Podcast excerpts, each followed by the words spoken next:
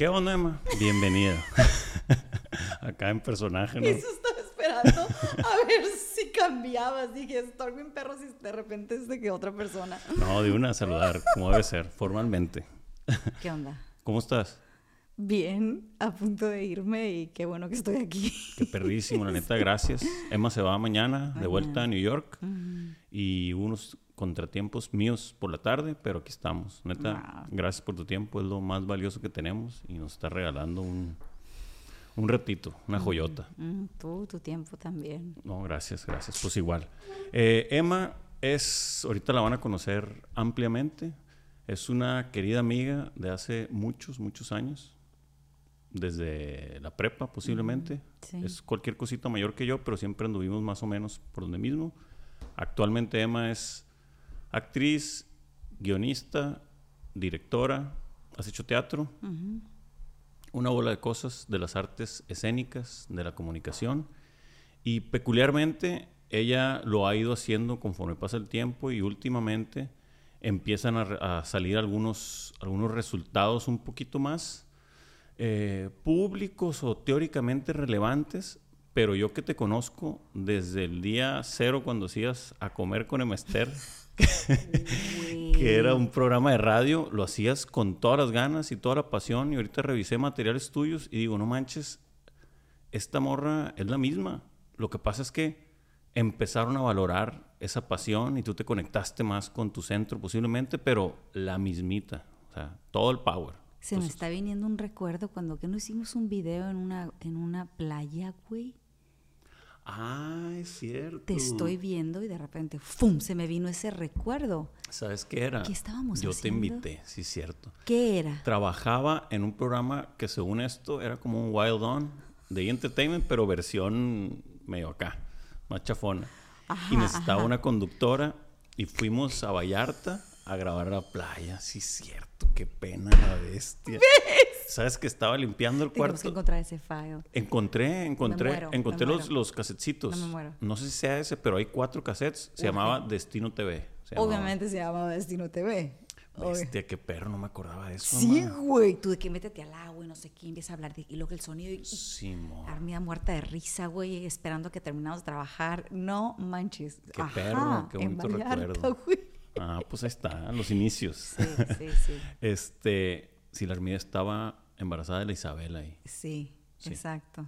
Exacto. Sí, yo tengo una foto con ella abrazada así. Sí. Sí, sí, sí. ah, sí. yo salgo también. Sí, sí, Acá sí. poniendo la manita en la panza y todo, como, como debe ser. Sí, güey. Que chilo no me acordaba de ese dato. Pues bueno, Emma, bienvenida. Este, este faceta de venimos a pasarla bien. Este es- va a ser el capítulo 24, creo. Mm. 24 o 25. Y me encanta, hemos habido varios con... Emma es de aquí de Culiacán. Actualmente está en Nueva York. Pero la idea del podcast es que las personas de Venimos a Pasarla Bien dicen que somos el promedio de las cosas que consumimos o de las personas que nos rodean o a lo que le ponemos la atención. Entonces la idea es que toda la audiencia de Venimos, que son pues, muchos grandes amigos y los que no están por venir, es que conozcan por qué venimos a pasarla bien es así. Entonces son los temas de interés o las personas relevantes en la vida o alguien que admiran. Tú eres una persona relevante en la vida, tu papá, muy amigo de mi papá, lo quería mucho el güey, bien cotorro, parte una chulada. Y pues mi niño Chili Willy, su Por hermano, supuesto. una maravilla. Entonces, Una maravilla. Eres un, un pedacito del pastel bien bonito. En el colectivo mental no nos vemos tanto, pero ahí andamos siempre. Sí, y ahí está en la sangre y en los recuerdos. Entonces la onda es platicar de tu pues bella carrera que sé que te ha costado y que le estás pegando bien duro. Y pues de la vida y tripear un rato. Y que y saqué hace poquito un, un capítulo por ahí verlo, le puse traficante de amigos, Ujú. que eso me gusta hacer. Entonces, el podcast también es eso, es quiero a, a gente que digo, no manches, esa, esa pers- personas chilas. Quiero que las conozca mucha gente, pues. Sí, claro. Y pues parte de eso es esto también. Conocimiento, cotorreo, vagancia, todo lo que nos gusta. Perfecto. Arre. Pues aquí estoy. Buenísimo. Gracias, mi amor. Oye, platícame un poquito de... Vamos a empezar por lo último. Este... Vi que publicaste alguna película que ya hicieron, o es documental con, con este, con René de Calle 13, In the Summers se llama, ¿no? Algo Sí. así. Sí, ¿Cómo es esa onda? Yo lo vi y dije, ay, ya, man. estuvo increíble. Lo grabamos este verano. Ajá. Es, una, es un largometraje, eh, se llama In the Summers y ahorita me regreso a Nueva York y luego me voy a Utah al Festival de Sundance porque la película entró en la categoría de competencia americana, o sea, el Ajá. US Competition. Ya ves que el festival, me imagino que toda tu audiencia sabe que es Sundance. Sí, sí, sí. Em, digo, a veces me gusta aclarar no por... Cuando uno aclara, ahora estoy aprendiendo a meterle machín intención amorosa porque a veces se malentiende que es como como hacia abajo y la verdad nada que ver. Estaba platicando con mi hermano y me dice, no asumas que la gente sabe lo que tú haces, o sea, explica bien, me decía. Y a mí me da mucho orgullo haber participado en esta película porque es un súper logro para toda la gente involucrada y sobre todo yo me siento demasiado dichosa que soy la primer sinaloense en estar en ese festival en la categoría de competencia de Estados Unidos.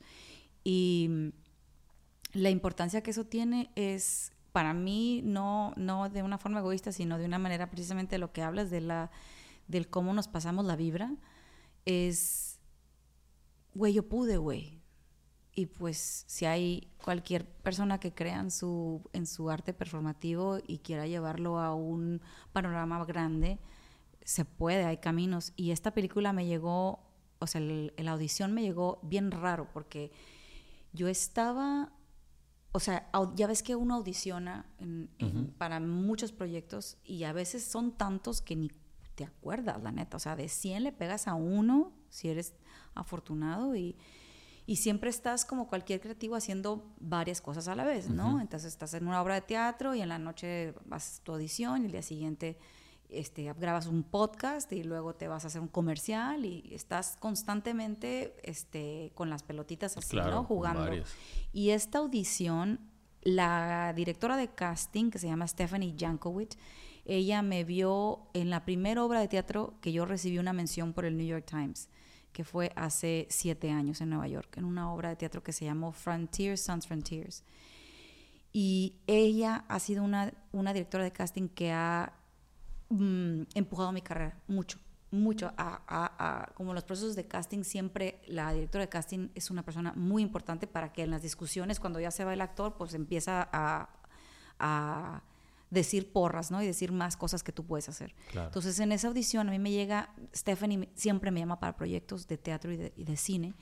Me llega la audición sin saber mucho, o sea, no se revela todavía quién está en el cast, este, por protección de derechos. Y a mí se me olvidó. O sea, yo la mandé y, y La mandaste en video. la mandé en video. Como después de la pandemia se cerraron muchas este, oficinas de casting. Ok. Muchas oficinas de casting. Todo pasó a ser self-tape. Todo Claro. es igual. Tú, tú, mandas, tú haces tu audición, la mandas. Los callbacks se hacen en Zoom. Muchos trabajos después de la pandemia los, los, los, los cierras de una conversación en Zoom con la directora y- o haces una lo que le llaman el chemistry read el- la lectura de química con el actor y ahí mismo puedes contratar. Y la descripción del personaje yo juré que dije yo voy a hacer mi mejor trabajo pero no era un personaje que, que me que generalmente me llaman a mí porque eh, la descripción el personaje es de Carmen era una chica eh, tejana de butch, no sé cómo se dice eso en español en realidad, pero queer butch, o sea, es una lesbiana de, de rasgos masculinos, muy masculinos.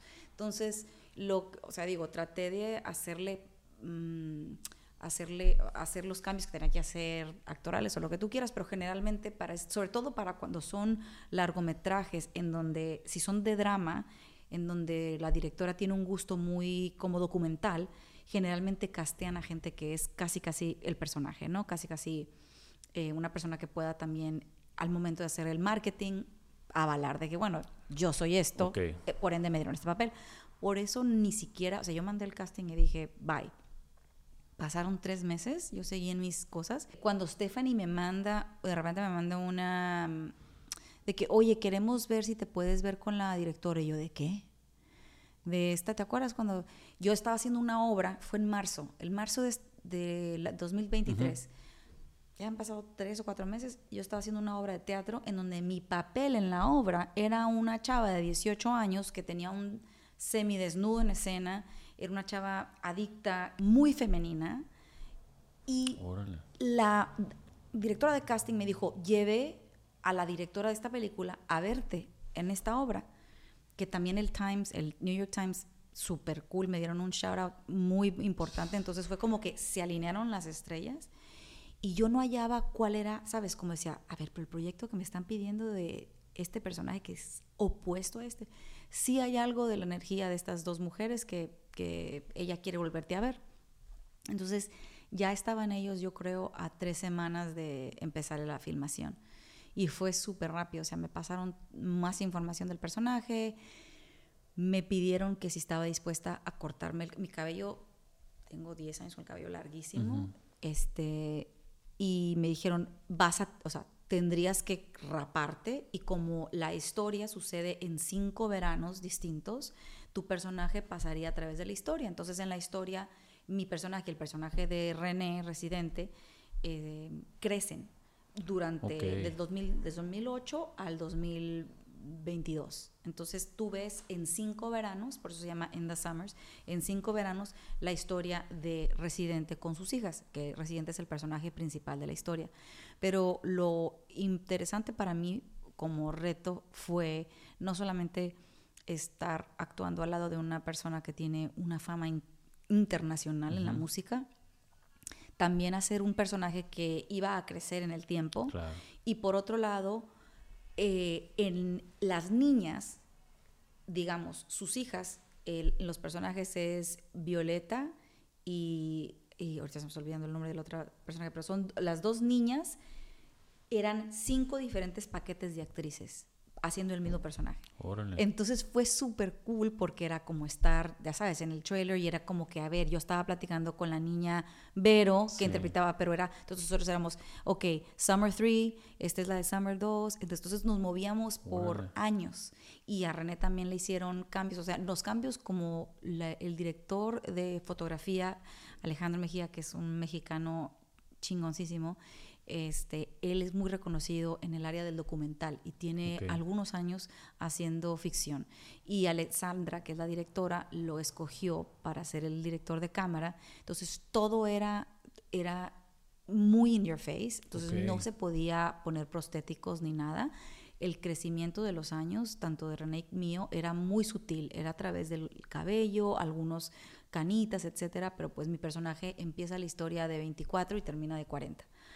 Entonces, este, fue increíble hacer esta historia, o sea, que me hayan llamado para hacer este personaje. Eh, y pues ahora va a ser exhibido en Sundance. y ojalá y la gente lo reciba, reciba con mucho amor, la neta. Oye, ¿es ficción? Es ficción. Es ficción, es dramático. Es el, no sé si viste una película hace dos años o el año pasado que salió, que ganó muchos premios, se llamó After Sun es de una directora también femenina, eh, una, perdón, una directora mujer, este, y es el, en cuestión a temática es una temática similar. Este es el primer largometraje de Alessandra. Ella es la, eh, está, uno de los, de los, productores es Alex Dilenaris, que él hizo eh, Birdman. Eh, la película de Birdman, entonces en cuestión a ritmo hay una similitud ahí, o, no similitud, sino hay un mentorado de, de Alex Dilenaris, está como productora Exile Content, entonces tenemos en cuestión a productoras detrás de la película está una productora de Nueva York, que es la de Alex Dilenaris, están los productores de Hollywood y están los productores de la Ciudad de México, entonces también fue el ecosistema de los dos meses de estar en las cruces Nuevo México filmando era pues la energía distinta y era notabas cuando era el cast el que llegaba el cast de Nueva York versus el cast de, de, Los Ángeles no tuvimos cast de la Ciudad de México pero sí había mexicanos en, pues, en el set no y eso era bien cool la neta ¿cuánto duró la filmación? dos meses Ahora. sí oye ¿qué tal el René Buena onda, güey. Increíble. Yo la neta me divertí muchísimo porque René es casualmente muy amigo de mis amigos, de un amigo fotógrafo, de mi novio. Bueno, no fue, fue después se conocieron de hecho en el set, pero hay como hay gente en común ahí conectada. Hay sinergia. No sé qué tantos años tenga él viviendo en, en, Nueva York, pero sí sé que trae esta onda de apoyar mucho a quien está haciendo cosas cool, ¿no? Y llegó con una humildad, yo lo considero así. Mis escenas con él y mi trabajo con él fue súper divertido. Era complicado este, hacer nuestra, o sea, nuestros ensayos. Eh, él contrató a dos eh, coaches de actuación. A dos coaches de actuación que casualmente una de ellas fue mi maestra mm. en, la, en la maestría de actuación. Se llama Heidi Marshall. Entonces, cuando nos vimos, que no manches que tú eres Carmen. ya sabes, de que no, no mames, vamos a hacer que. Entonces, obviamente ella le metía más salsita, ¿sabes? Entonces era de que vamos a ensayar en la noche a la casa. Y si el ensayo era, ponle tú, de 7 a 9, ella de que, no, no, otra vez. Y mañana en el set van a llegar con esta opción. Entonces, mm. una noche, una noche estábamos ensayando y teníamos que, mi personaje funge en cuestión a narrativa, en cuestión a arco, como una especie de hada madrina, mm, como mm, godmother, ¿se dice hada madrina? sí, eh, madrina, sí. Porque tú ves la ausencia, de, o sea, la mamá de las niñas, o sea, la esposa del personaje de Residente en la historia, vive en Los Ángeles y tú ves los veranos que ellas pasan en las cruces, en Nuevo México, donde vivimos, donde los personajes viven. Yo también soy una local, mi personaje es una local de las cruces y el personaje de René y yo crecimos juntos. Entonces, es el típico vato que, pues yo era la, su amiga lesbiana de chiquita, y, y luego los dos teníamos problemas de adicción en la historia y luego hubo, hay un tema, hay una, un tema de trauma de mi personaje y, el, y del personaje de él. Y, y, existe este término que imagino que el, el, lazo del trauma, ¿no? Hay personas que se unen por un lazo de traumático. es un vínculo. Es un vínculo traumático. Y en el caso de ellos, no. En uno de los veranos, en el verano 3, no logran platicar de este vínculo, ¿sabes? Entonces se convierte en un resentimiento. Entonces hay una de las escenas en donde nos peleamos muy fuerte. Y René, no siendo actor y teniendo toda esta pasión. No, no, o sea.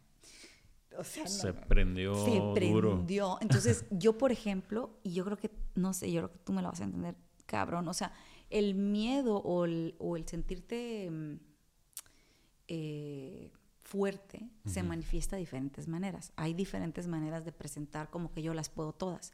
En mi caso, por las cosas que me han pasado en la vida, yo tiendo a sonreír. Cuando tengo mucho miedo, sonrío. O cuando quiero presentar un lado de te voy a matar y te voy a, ¿sabes? O sea, eliminar del planeta, yo sonrío. En la escuela a mí me detectaron este PTSD. Entonces yo tengo que tener conciencia, he hecho con ciertas técnicas, ejercicios para saber que eso existe. Saber que lo estás haciendo. Que lo estoy haciendo. Y hay personajes que, bueno, está perfecto que lo incluya y hay personajes que no. Entonces, cuando estamos trabajando esta noche en la escena de, ¿no? Y, de y me decía, y el Emma, y le decía a la maestra de actuación, toda maestra, de que no le digas Emma, dile Carmen, ya sabes, de que ella es Carmen. Y René, digo Carmen. Y me decía, why you laughing? O sea, why you laughing at me? Why?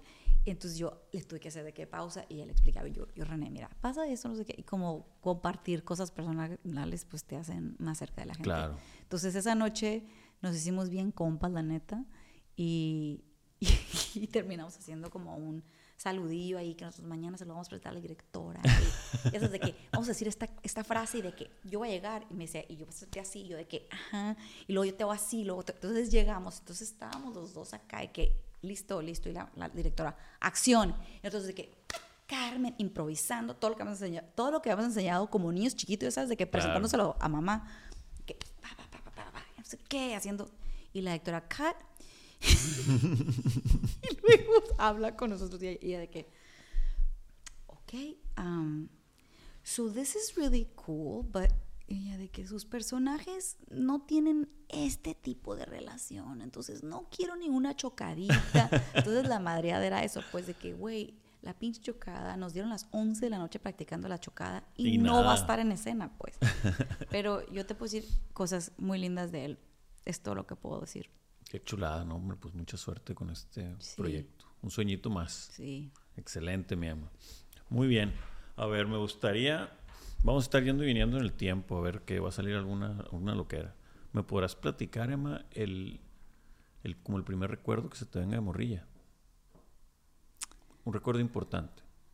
¿Relacionado a mi carrera o No, no, no, de chiquita, de niña, niña, niña. de niña niña? Algo que te acuerdas bien chilo para ti o, o- o relevante, puede ser triste, feliz, De- divertido. divertido. Hijo, es que siempre se me viene esa memoria. Entonces digo Échale. yo, qué bueno. ¿Y por otra vez vas a contar eso, Emma? Se me viene la, la memoria de estar en la casa de mi abuelo, de mis abuelos del malecón. Y yo creo que tiene que ver porque es Navidad y todo ese pedo. Pero de niña me gustaba mucho. Yo soy la más grande de todos mis primos. Y de las mujeres, perdón. Y de los hombres, Miguel, mi primo. Y, es, y eran las navidades que venían todos. Y el recuerdo que se me viene es. se nos ocurrió, obviamente, como a muchas familias, hacer una obra de teatro. Y cuando digo se nos ocurrió, se me ocurrió. y forcé a todos que lo hicieran. Entonces, yo, él era un libro que adapté. Un libro Órale. de Disney que se llamaba El niño, el niño y el, el niño y Dios o el niño y del tam, no sé, pero una historia de un niño que iba para el nacimiento del- de Jesús. Entonces, pues el niño en la historia tenía un burro. Y yo neta, o sea, ¿qué te puedo decir? O sea, me acuerdo de haber construido ese burro con una pasión, o sea, de dibujarlo. Cuando dices recuerdo, o sea, tengo como el como la imagen de yo sosteniendo, o sea, yo en vestuario en casa de mis abuelos, ya sabes, con toda la Navidad, todos mis tíos, para mí un evento súper importante, porque yo me sentía con, como que eso iba a quedar marcado en la historia y pues, oye, adapté ese libro para que lo interpretaran mis primos. Y yo agarraba un palo, o sea, un palo de madera y le dibujé un burro. Y yo en realidad veía el palo, pero yo estaba pensando, esto es, el- esto es un burro, o sea, esto es un burro. Y como, no sé, como, senti- como que no me acuerdo obviamente de las palabras, pero me acuerdo de, del sentimiento de, de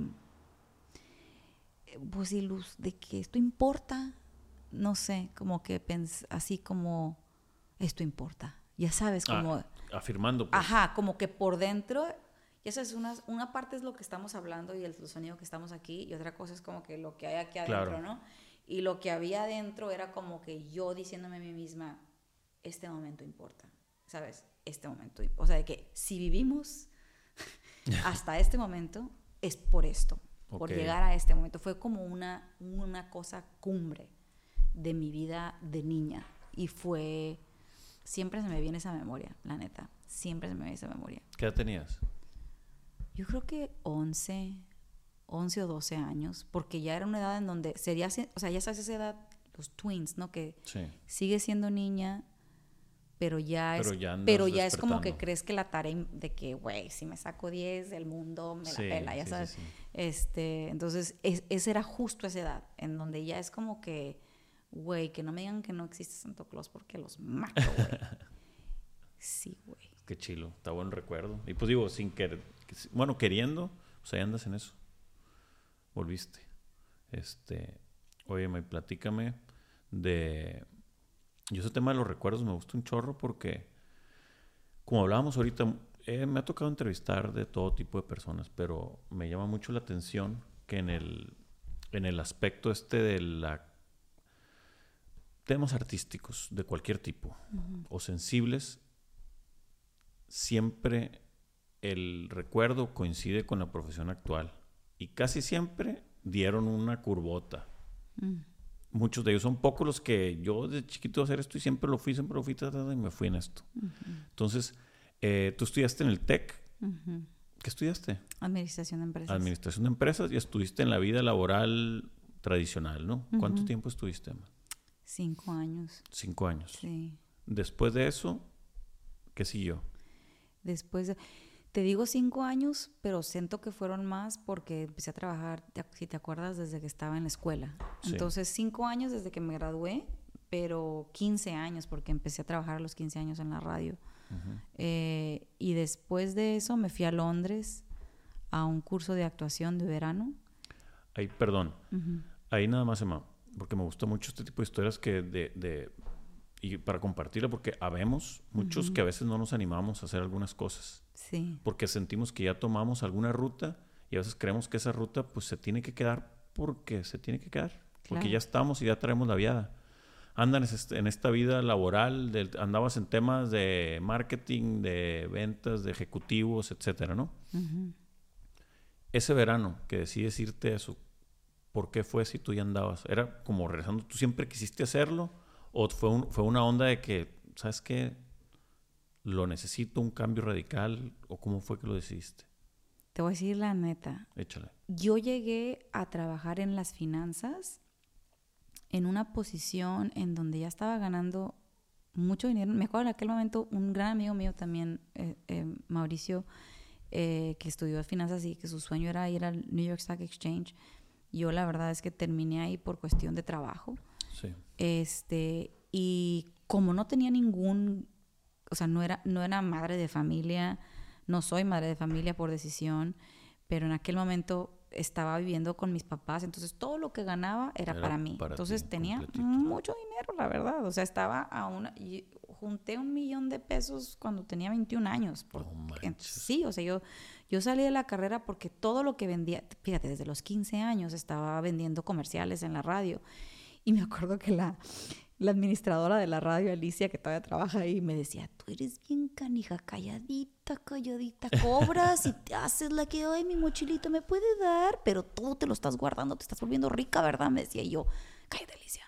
Porque mi plan secreto era, o sea, como hay una frase que a mí me ha causado mucho problema y al mismo tiempo me ha dado mucha gasolina para salir de donde estoy, que fue el que paga manda. A mí me choca esa frase, el que paga manda pero por alguna razón en la sociedad en aquel momento, todas las, las palabras buzzy de ahora, que la verdad decir patriarcado no tiene como el contexto de, trasfondo de, de, furia, de que me quiero salir de aquí, pero, o sea, me no me quiero salir de aquí de Culiacán, sino me quiero salir de, este, de estas limitantes, ¿verdad?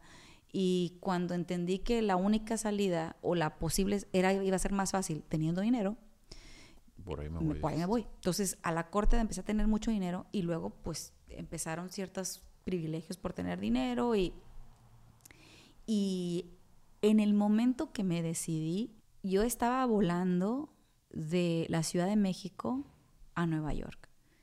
Estaba trabajando para una empresa que estaba saliendo a la bolsa y en ese momento estaba volando, tenía varias en, en aviones privados con estos ejecutivos porque por alguna razón tenía ese puesto.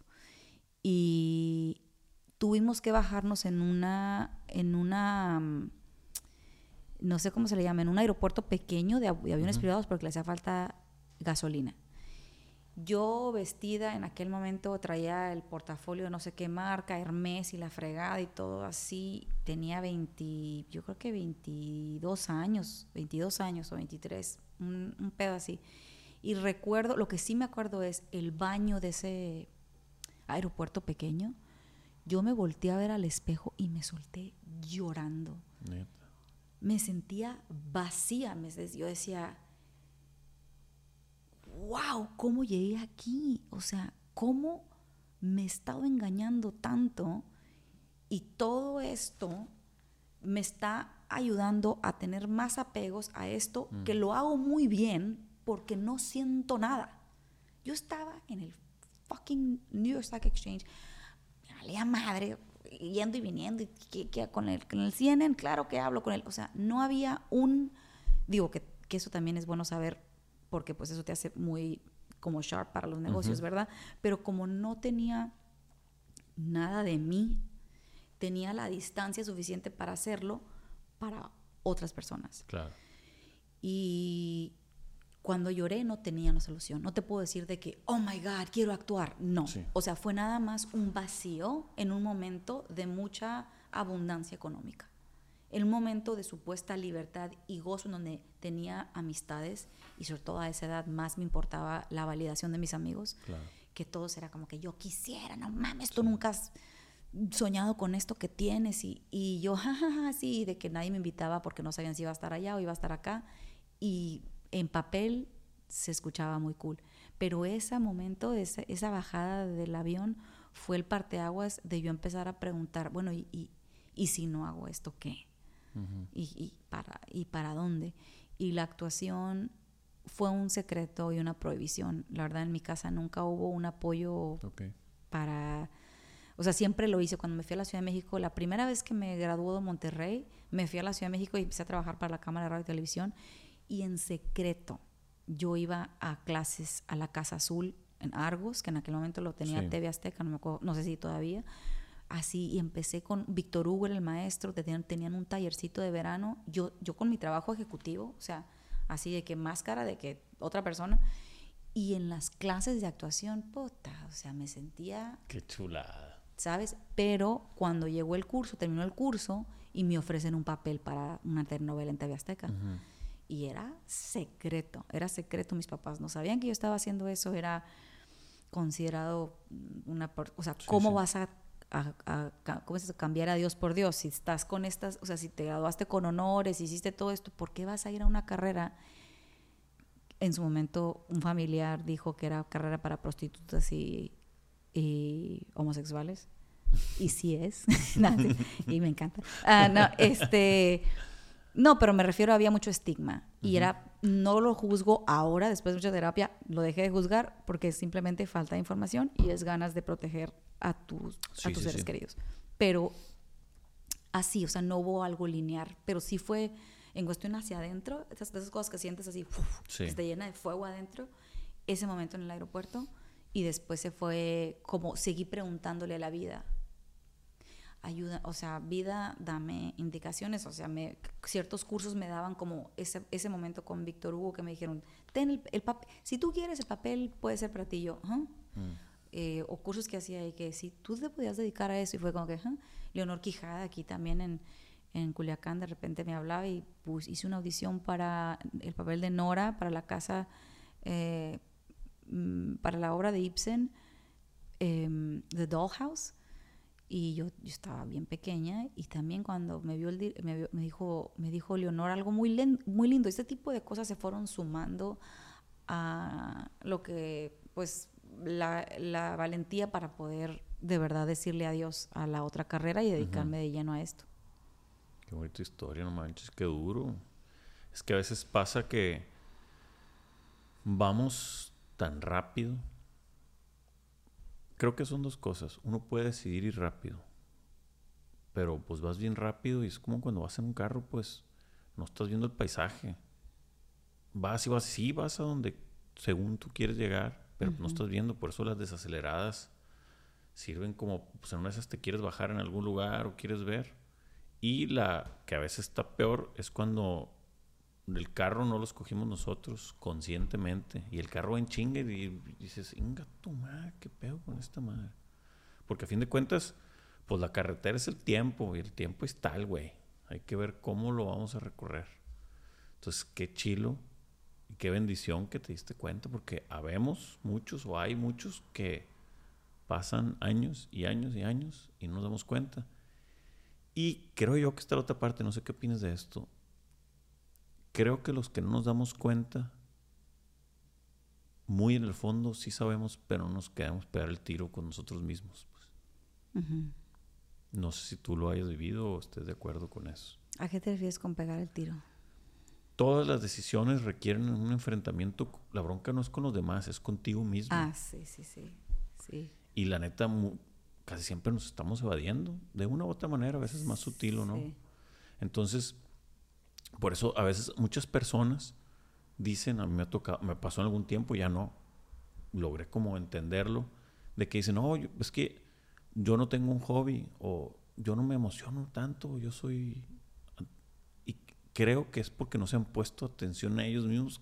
Pues todos los seres humanos fuimos diseñados hermosos y llenos de cosas, todos.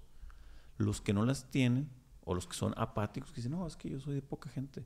Creo que es falta de interés, más que con los demás, con ellos mismos, porque no se han dado el tiempo de saber quiénes son realmente. O yo añadiría que están escuchando más, porque yo pienso que tenemos al interior muchas partes, hay muchas conversaciones. Claro. Hay muchos tus y muchos yo dentro de mí mismo, ¿no? Y pues, la misma célula es tan infinita hacia adentro. Sí.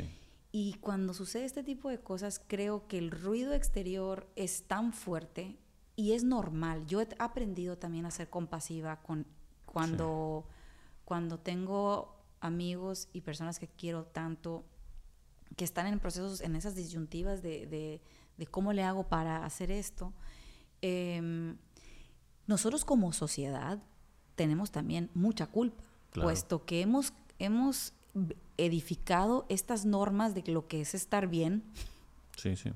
De qué es venir a pasarla bien y de cómo se ve ese cuadro y cómo está conformado y le ponemos limitantes y no necesariamente son morales nada más, son también limitantes bastante, bastante edificadas por la economía, claro, por la sustentabilidad de una persona adulta. Es muy caro ser adulto. Empieza, las, empiezan las enfermedades, empieza, entonces la vida en sí es, es, este jugar con la vida y con los tiempos. Em, es una constante pregunta al interior. Y sí es cierto, siempre puedes estirar la liga para un lado más que para el otro. De hecho, en esta Navidad que vine con mi papá, estamos caminando mi papá y yo, no recuerdo cuál era la plática, pero mi papá me pidió disculpas por algo que me dijo cuando yo era pequeña. Cuando yo era pequeña, mi papá y yo tenemos una amistad de caminatas. Siempre que íbamos a caminar y platicábamos de chiquitos. Y siempre me ha hablado a mí como adulto. Y y me encanta, es mi amigo, mi papá es mi amigo cuando vamos a caminar. Y me dijo, te pido disculpas, en este viaje me dijo, te pido disculpas porque te dije tarde piaste. Dice mi papá que cuando yo estaba joven, que yo le dije, mira papá, fíjate que ya te cumplí con la carrera de administración que tanto querían y ahora sí me quiero dedicar a, a las artes, a algo mío. Y me dijo, tarde piaste y me dijo, me puso la expectativa de que los tiempos, ¿no? De que cuando que las lo artístico tenía que empezar a cierta edad y, y, yo me he roto ciertos paradigmas dentro de mi familia. Entonces, sí ha habido consecuencias, 100% ha habido consecuencias y 100% me he enfrentado conmigo misma, me sigo enfrentando y ahora entiendo, pero me sumo ahora, mi comunidad es de pura gente así. Claro, sí. Es de pura gente que no hay de otra más que seguirte enfrentando y creas trabajo al enfrentarte. Sí. Entonces se siguen abriendo caminos porque te enfrentas y eres la persona que, que sigue apostando por cosas que no son de estas cajitas, ¿no? Y, y claro, también hay un, siento que no tiene nada de malo tener tu plan B. Claro, claro, sí, sí. Y, y, ser práctico en el sentido de, ok, voy a apostarle a esto, pero voy a tener esto seguro, ¿no? o sea, yo también le tengo mucha admiración a la gente que va, que va por... Olimpos. Ajá. Y a veces, a veces digo, o me gusta la historia de decir, bueno, es que no era el primero en su familia. O sea, me conviene esa historia porque a veces me, me tapo mucho en, en, la bandera de es que me tocó a mí ser la primera. O sea, sí, pero también culona, ¿no? O sea, también fue así como que, bueno, cada cosa este, pasó en el momento que me fui animando yo. Porque era más fácil en momentos decir no me dejan que decir... Claro, sí, sí, la... la, la hablo por mí, ¿no? La... Ser... justificarse uno como víctima es muy seductor. Muy porque es una llave que abre todas las puertas esa madre. Entonces es una sombra a la que uno se mete y está perrísima. Yo por ahí lo platiqué en un capítulo. A mí me pasó cuando mi papá falleció. Eh, pues bien larga la enfermedad, ¿no? Y pues sí, estaba enfermo mi papá, y de, sí, que la lana se me fue ahí, que todo, todo lo que me pasó. Y pues desatendí muchas cosas en ese tiempo con, con motivos y pues algunas sin motivos. Eh, o sea, confieso que a lo mejor lo agarré de argumento, esa victimización. Fallece mi papá. Y pues ya falleció. Y a los dos meses em- me empecé a dar cuenta que extrañaba el rol de víctima. A veces extraña, yo soy bien feo esto, No, no, sí, sí, sí, sí. extrañaba más el rol de víctima que a mi papá.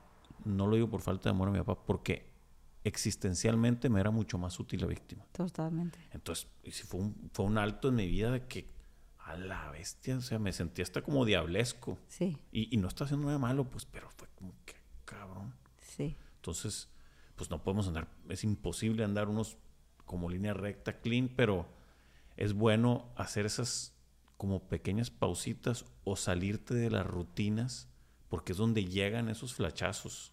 O sea, a lo mejor esto que estamos hablando está muy radical, tú lloraste en un aeropuerto, tal, pero creo que va a la vida también a la, la, la rutina, pues termina siendo un ciclo. Entonces no le das oportunidad a cosas nuevas.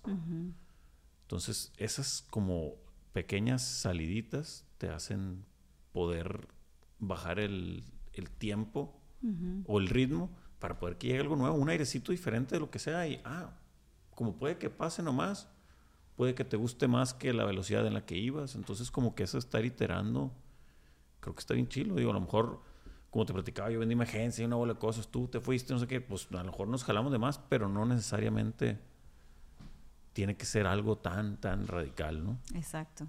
Pero pues invitar a cambios, sí, neta, sí invito mucho a los pequeños cambiecitos. Este, qué chilo, Emma. A ver, así brevemente, platícame, ¿cómo te sentiste cuando llegaste a ese curso a, a Londres? Me sentí como que... O sea, que fue el, como ándese. Ajá, Me imagino, ¿no? Muy, ajá. muy, muy, muy acá, pero llegaste y Ajá. órale. Bueno, te digo algo, fue fascinante porque, por ejemplo, yo sabía que me gustaba mucho la literatura, pero no tanto como, o sea, de repente sentí que nunca te has comido algo y dices tú, wow, esta cosa está deliciosa, no quiero que nunca se acabe, no, puedo, Sí. no puede ser que nadie me está viendo, que me lo voy a poder acabar sola. Así me sentía. O sea, me dieron en la mañana una técnica que se llama la van, que habla, que era puro caminar. O sea, si te lo explicas a cualquier persona, dices, no mames que eso te gustaba. Y era caminar y empezar a entender como los ejes de neutralidad de cómo caminamos y qué es lo que sucede si empiezas a encontrar el, el centro de cómo caminas y qué las pequeñas sutilezas del movimiento natural para poder, o sea, la idea de la van es llegar a tu centro neutral para poder cuando empiezas un personaje eh, Partir de irte a esa eh, a ese det- a nivel de detalle de crear el personaje, de cómo es la movilidad de otra persona, porque hay cosas, o sea, toda la información que tenemos de nervios, de cómo nos movemos y cómo gesticulamos, nos dice quiénes somos, ¿no? Puede haber una interpretación en silencio de tú y yo, y una persona ve nuestro lenguaje corporal y sabe perfectamente lo que hay dentro. Ok. Entonces, yo cuando la clase de la van llegó, decía, esto, o sea, no mames que yo viví toda esta vida sin saber que puedo hacer esto. Y luego de que, ya sabes, de que, y en la tarde era de que nos dieron uno- una poesía y hagan lo que quieran. Y, y yo, como lo que quieran, sí, tienen 10 minutos para interpretar. Allá y voy a una esquina y me fui a un árbol y de que no sé qué, llegué, se lo presenté y todo así como que, y luego los demás compañeros eh, haciendo escenas con ellos y ver cómo sentía cosas por fue así como que todas las noches me dormía así, o sea, Me imagino. ya sabes, era así como que, y fíjate, aparte, era en mi, ese verano fue en Essex, en un pueblito, que es en una escuela que se llama East 15 Drama School, en un pueblito ahí ñengo, en, lo- en, en- en la Unión Británica, y no tenía ni idea, yo en internet vi cómo, dónde vivir, llegué, me quedé sin departamento, llegué, o sea, yo confirmé en dónde iba a llegar, y era una casa de una señora, toda rara, que tenía gatos, y luego que nos, era supuestamente nos iba a dar bed and breakfast, y esa noche, te lo juro que en esa casa, yo creo que ella estaba muerta, yo creo que de verdad era un ghost, o sea, o sea, era todo raro. Entonces, una de mis compañeras de clases que me hice amiga ese día también cometió la misma estupidez que yo y las dos de que nos vamos de aquí. Entonces, en un recreo fuimos, empacamos y, y unos... y terminamos en una casa de unos vatos ahí de, de- de- como casa estudiantil, pero te, te doy el panorama como para...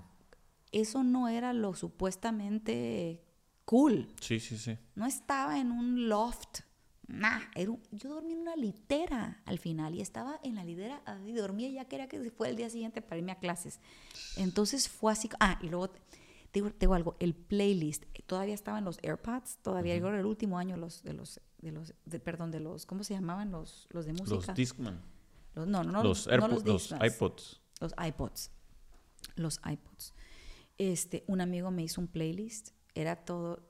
Yo, esa, esa música, yo, yo iba a la escuela. O sea, ese playlist fue como que. No lo puedo creer que estoy aquí. Ya sabes, de que quieres como.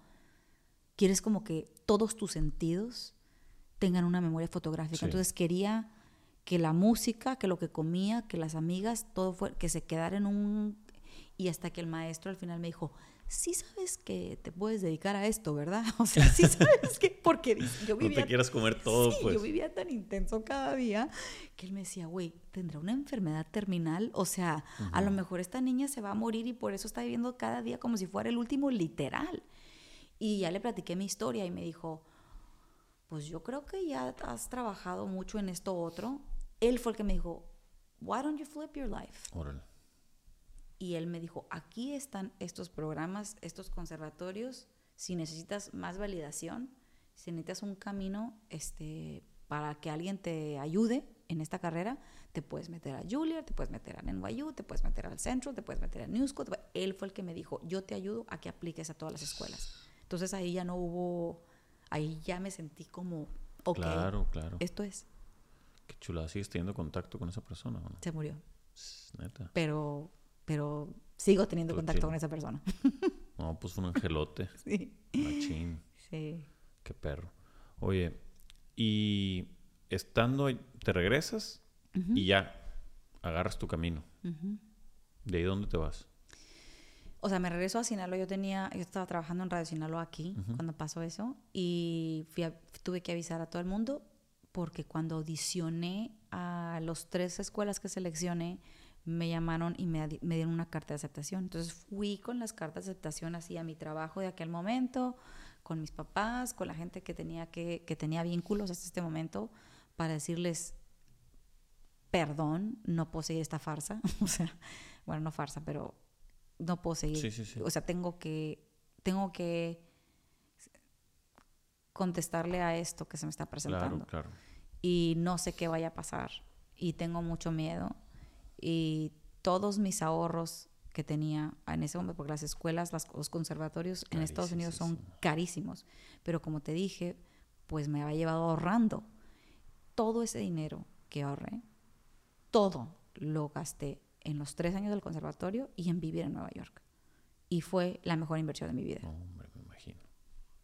No hubo así como que, no hubo que, oye, pero que quiere, pero, pero invertir una casa no se te hace que, no. O sea, esto es lo para lo que Claro. ahorré. Llegó el momento en que ya sé cómo usar mi dinero. Y fue la, sí, la mejor decisión que, que pude haber tomado. Qué chulada, Emma. Qué bonita historia, neta. Digo, bonita con sus... Tiene sus cositas por ahí, pero perrísimo. Oye, Emma, en el tema de la actuación, te platico algo que yo pienso.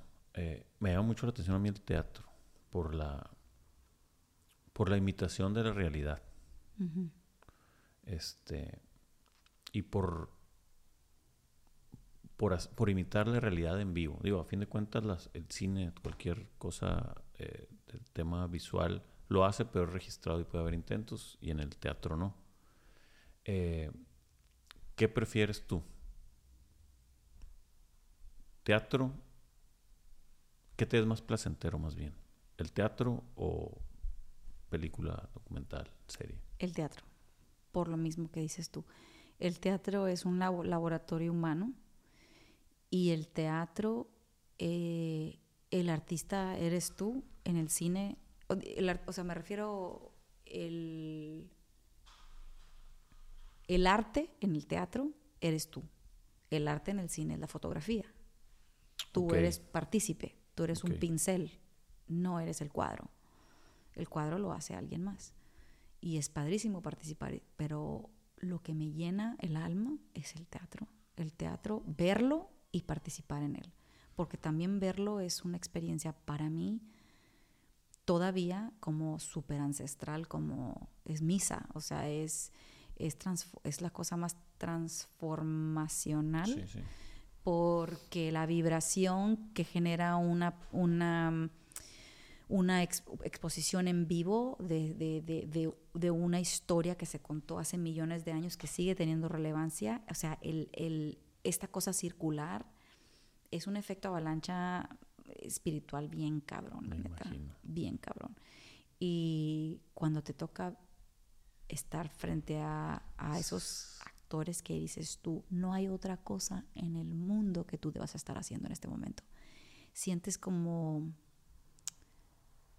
como que se te prenden todos tus sentidos.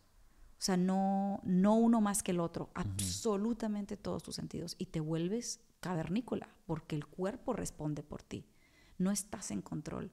Estás viviendo una experiencia en donde tu cuerpo está reaccionando mientras estás observando. Y es como la frase más increíble de que somos un colectivo.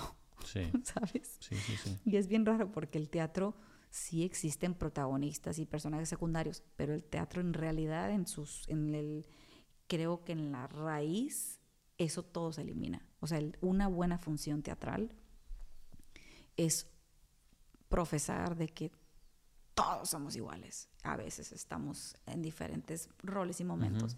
Y por otro lado, yo sí siento que el teatro es sanador para absolutamente todas las clases sociales. Hay ciertas ciudades que, o ciertos momentos históricos del teatro, sobre todo si te remontas a Shakespeare y cómo se dividían las clases para poder absorberlo, pero como el arte. O sea, los hombres pueden hacer sus divisiones y tú vas a pagar más por el palco y la fregada, pero la historia está para, todos. Y todos crecen, creo yo. Este, digo, no te estoy diciendo que no amo una, o sea, es, es, es como, como actriz, si a mí me invitan a un proyecto de cine que la historia me mueve mucho, me emociona de igual manera, sobre todo el cheque, porque es mucho más, te pagan mucho más, pero son otras las formas de prepararte. Ok. Porque sabes que, pues que tú vas a dar opciones y como tú dijiste, o sea, el editor, el escritor y el director se van a encargar. Y los productores. Y hay mil cosas que no estás en control. Pero el teatro, se abre el telón y...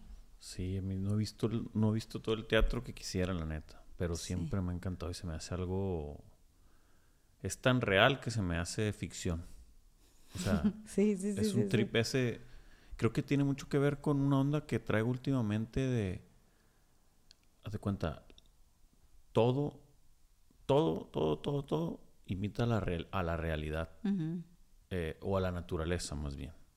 Eh, por ejemplo, este a lo mejor imita a un coco que sirve de vaso eh, esta madre a lo mejor es el cerebro. O sea, todo lo empieza a imitar. Todo, todo, todo, todo. O sea, una mesa a lo mejor era una piedra.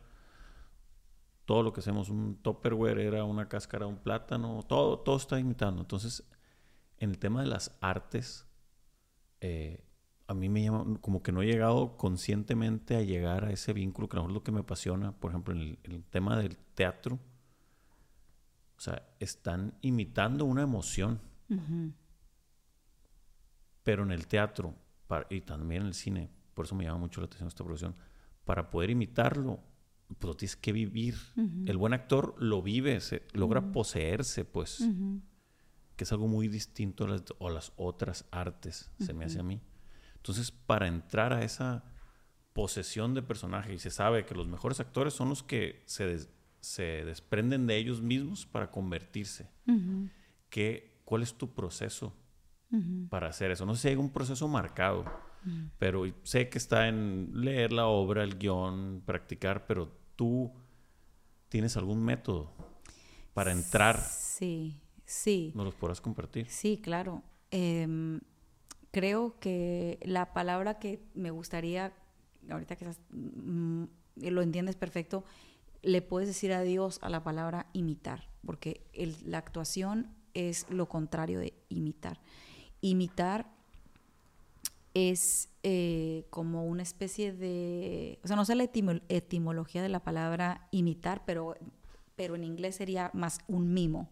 Un mimo es una imitación y el mimo hay una especie eh, eh, que es, no es multidimensional, es, es, es nada más una cosa de geografía, de, perdón, de matemática, física. Física, la imitación son dos cuerpos que pueden estar haciendo lo mismo. La actuación es en el acto de incluir todos tus sentidos. Entonces, la manera más práctica, yo, la, es, la manera que me entrenaron a mí es, empiezas en la división de las tres formas más em, accesibles para compartir, que es tu voz, tu cuerpo, eh, preparas tu voz, preparas tu cuerpo y preparas tu alma. Y eh, hay diferentes técnicas para antes de cualquier eh, performance haces tu trilogía, tu, tu, digamos tu neutralización de la trilogía. Hay técnicas como la técnica de Alexander Technique, que es buenísima para neutralizar tu cuerpo, que yo en este momento para, como yo tengo, digamos que ciertos rituales, más que procesos, tengo rituales para antes de empezar una obra de teatro en donde neutralizo el cuerpo, caliento mis cuerdas vocales para preparar mi voz y tengo ritualísticas para preparar mi espíritu. Em, y el proceso, digamos, dependiendo de la obra de teatro, es la... A mí me fascina el proceso del ensayo, porque la estructura del ensayo, como sabes, a nivel eh, sindicato, los, todos los teatros en Estados Unidos están sindicalizados. Entonces, la unión le permite al actor protegerse con todo ese mm, formato y sistematización de el ensayo, en donde tú tienes el primer día siempre va a haber una introducción de todos los partícipes. Después te vas a sentar a la mesa a hacer una, una, un cold reading, en donde va a estar, van a estar incluidos los productores, todo el mundo se sienta y tú te sientas en una mesa así y haces la primera lectura con todo el cast. Y después de ahí viene un proceso de eh, trabajar escena, escena por escena. Entonces, la manera que yo preparo cada trabajo, porque es diferente preparar una audición teatral que preparar un trabajo teatral. Ya preparar el trabajo teatral, pues tienes más o menos marcada lo que es la, eh, los arcos de la historia, ¿no? Tienes como dividida la, el proceso de dramaturgia de cuáles son los picos emocionales, este, cuáles son a lo mejor ciertas palabras que tienes que enfatizar, cuál es la claridad de la historia, cómo, puede, cómo es la mejor manera de contar esta historia, a través de tu voz, de tu mente y de tu... Perdóname, sí. eso tú como actor, tú lo decides, no te lo dan. No. Tú lo decides, tú lo decides. Tú tienes que detectar cómo vas, a, cómo vas a, jugar ese, ese, Totalmente. ese rol. Cuando es una obra clásica, obviamente hay ciertas reglas. Sí, sí, sí. Ciertas reglas. Cuando son este, escritores que le llaman emerging este, o son nuevos escritores, no pueden, a lo mejor pueden ser muy famosos, que pueden ganar un Pulitzer, pero son obras nuevas. Hay más. depende de cómo se va a, presentar esa obra por el director. El director te va, te va a marcar cuál va a ser el, el este, los ritmos. la velocidad, cómo se va a presentar pero es muy similar a la música. Es muy similar a la música. Una obra tiene, sobre todo la comedia, más que el drama, la comedia tiene un score. Hay en la, en la, en la escritura está, está escrito el ritmo, está marcado el ritmo. Entonces, desde el proceso de casting, la persona que te escogió sabe que lo que tú puedes ofrecer está perfectamente alineado. O sea, tú eres el violín de la, ¿sabes? Entonces, cada, cada cuerpo cada actor es un instrumento musical de la, pieza. Y el, director está ahí para hacer ciertas, ¿no? Entras por acá, visualmente colocar los mejores elementos, hacer que la historia se cuente, pero tú tienes toda la libertad de, como en la música, de decir, esta nota o esta, esta lírica, yo la siento así, y yo me voy a ir hasta allá adentro y yo te voy a proyectar esto. Y ya el director te dirá, too much, o sabes qué, dilo volteando para atrás, o sabes qué, para contar la historia. Sí, sí, sí. El que está viendo el panorama completo.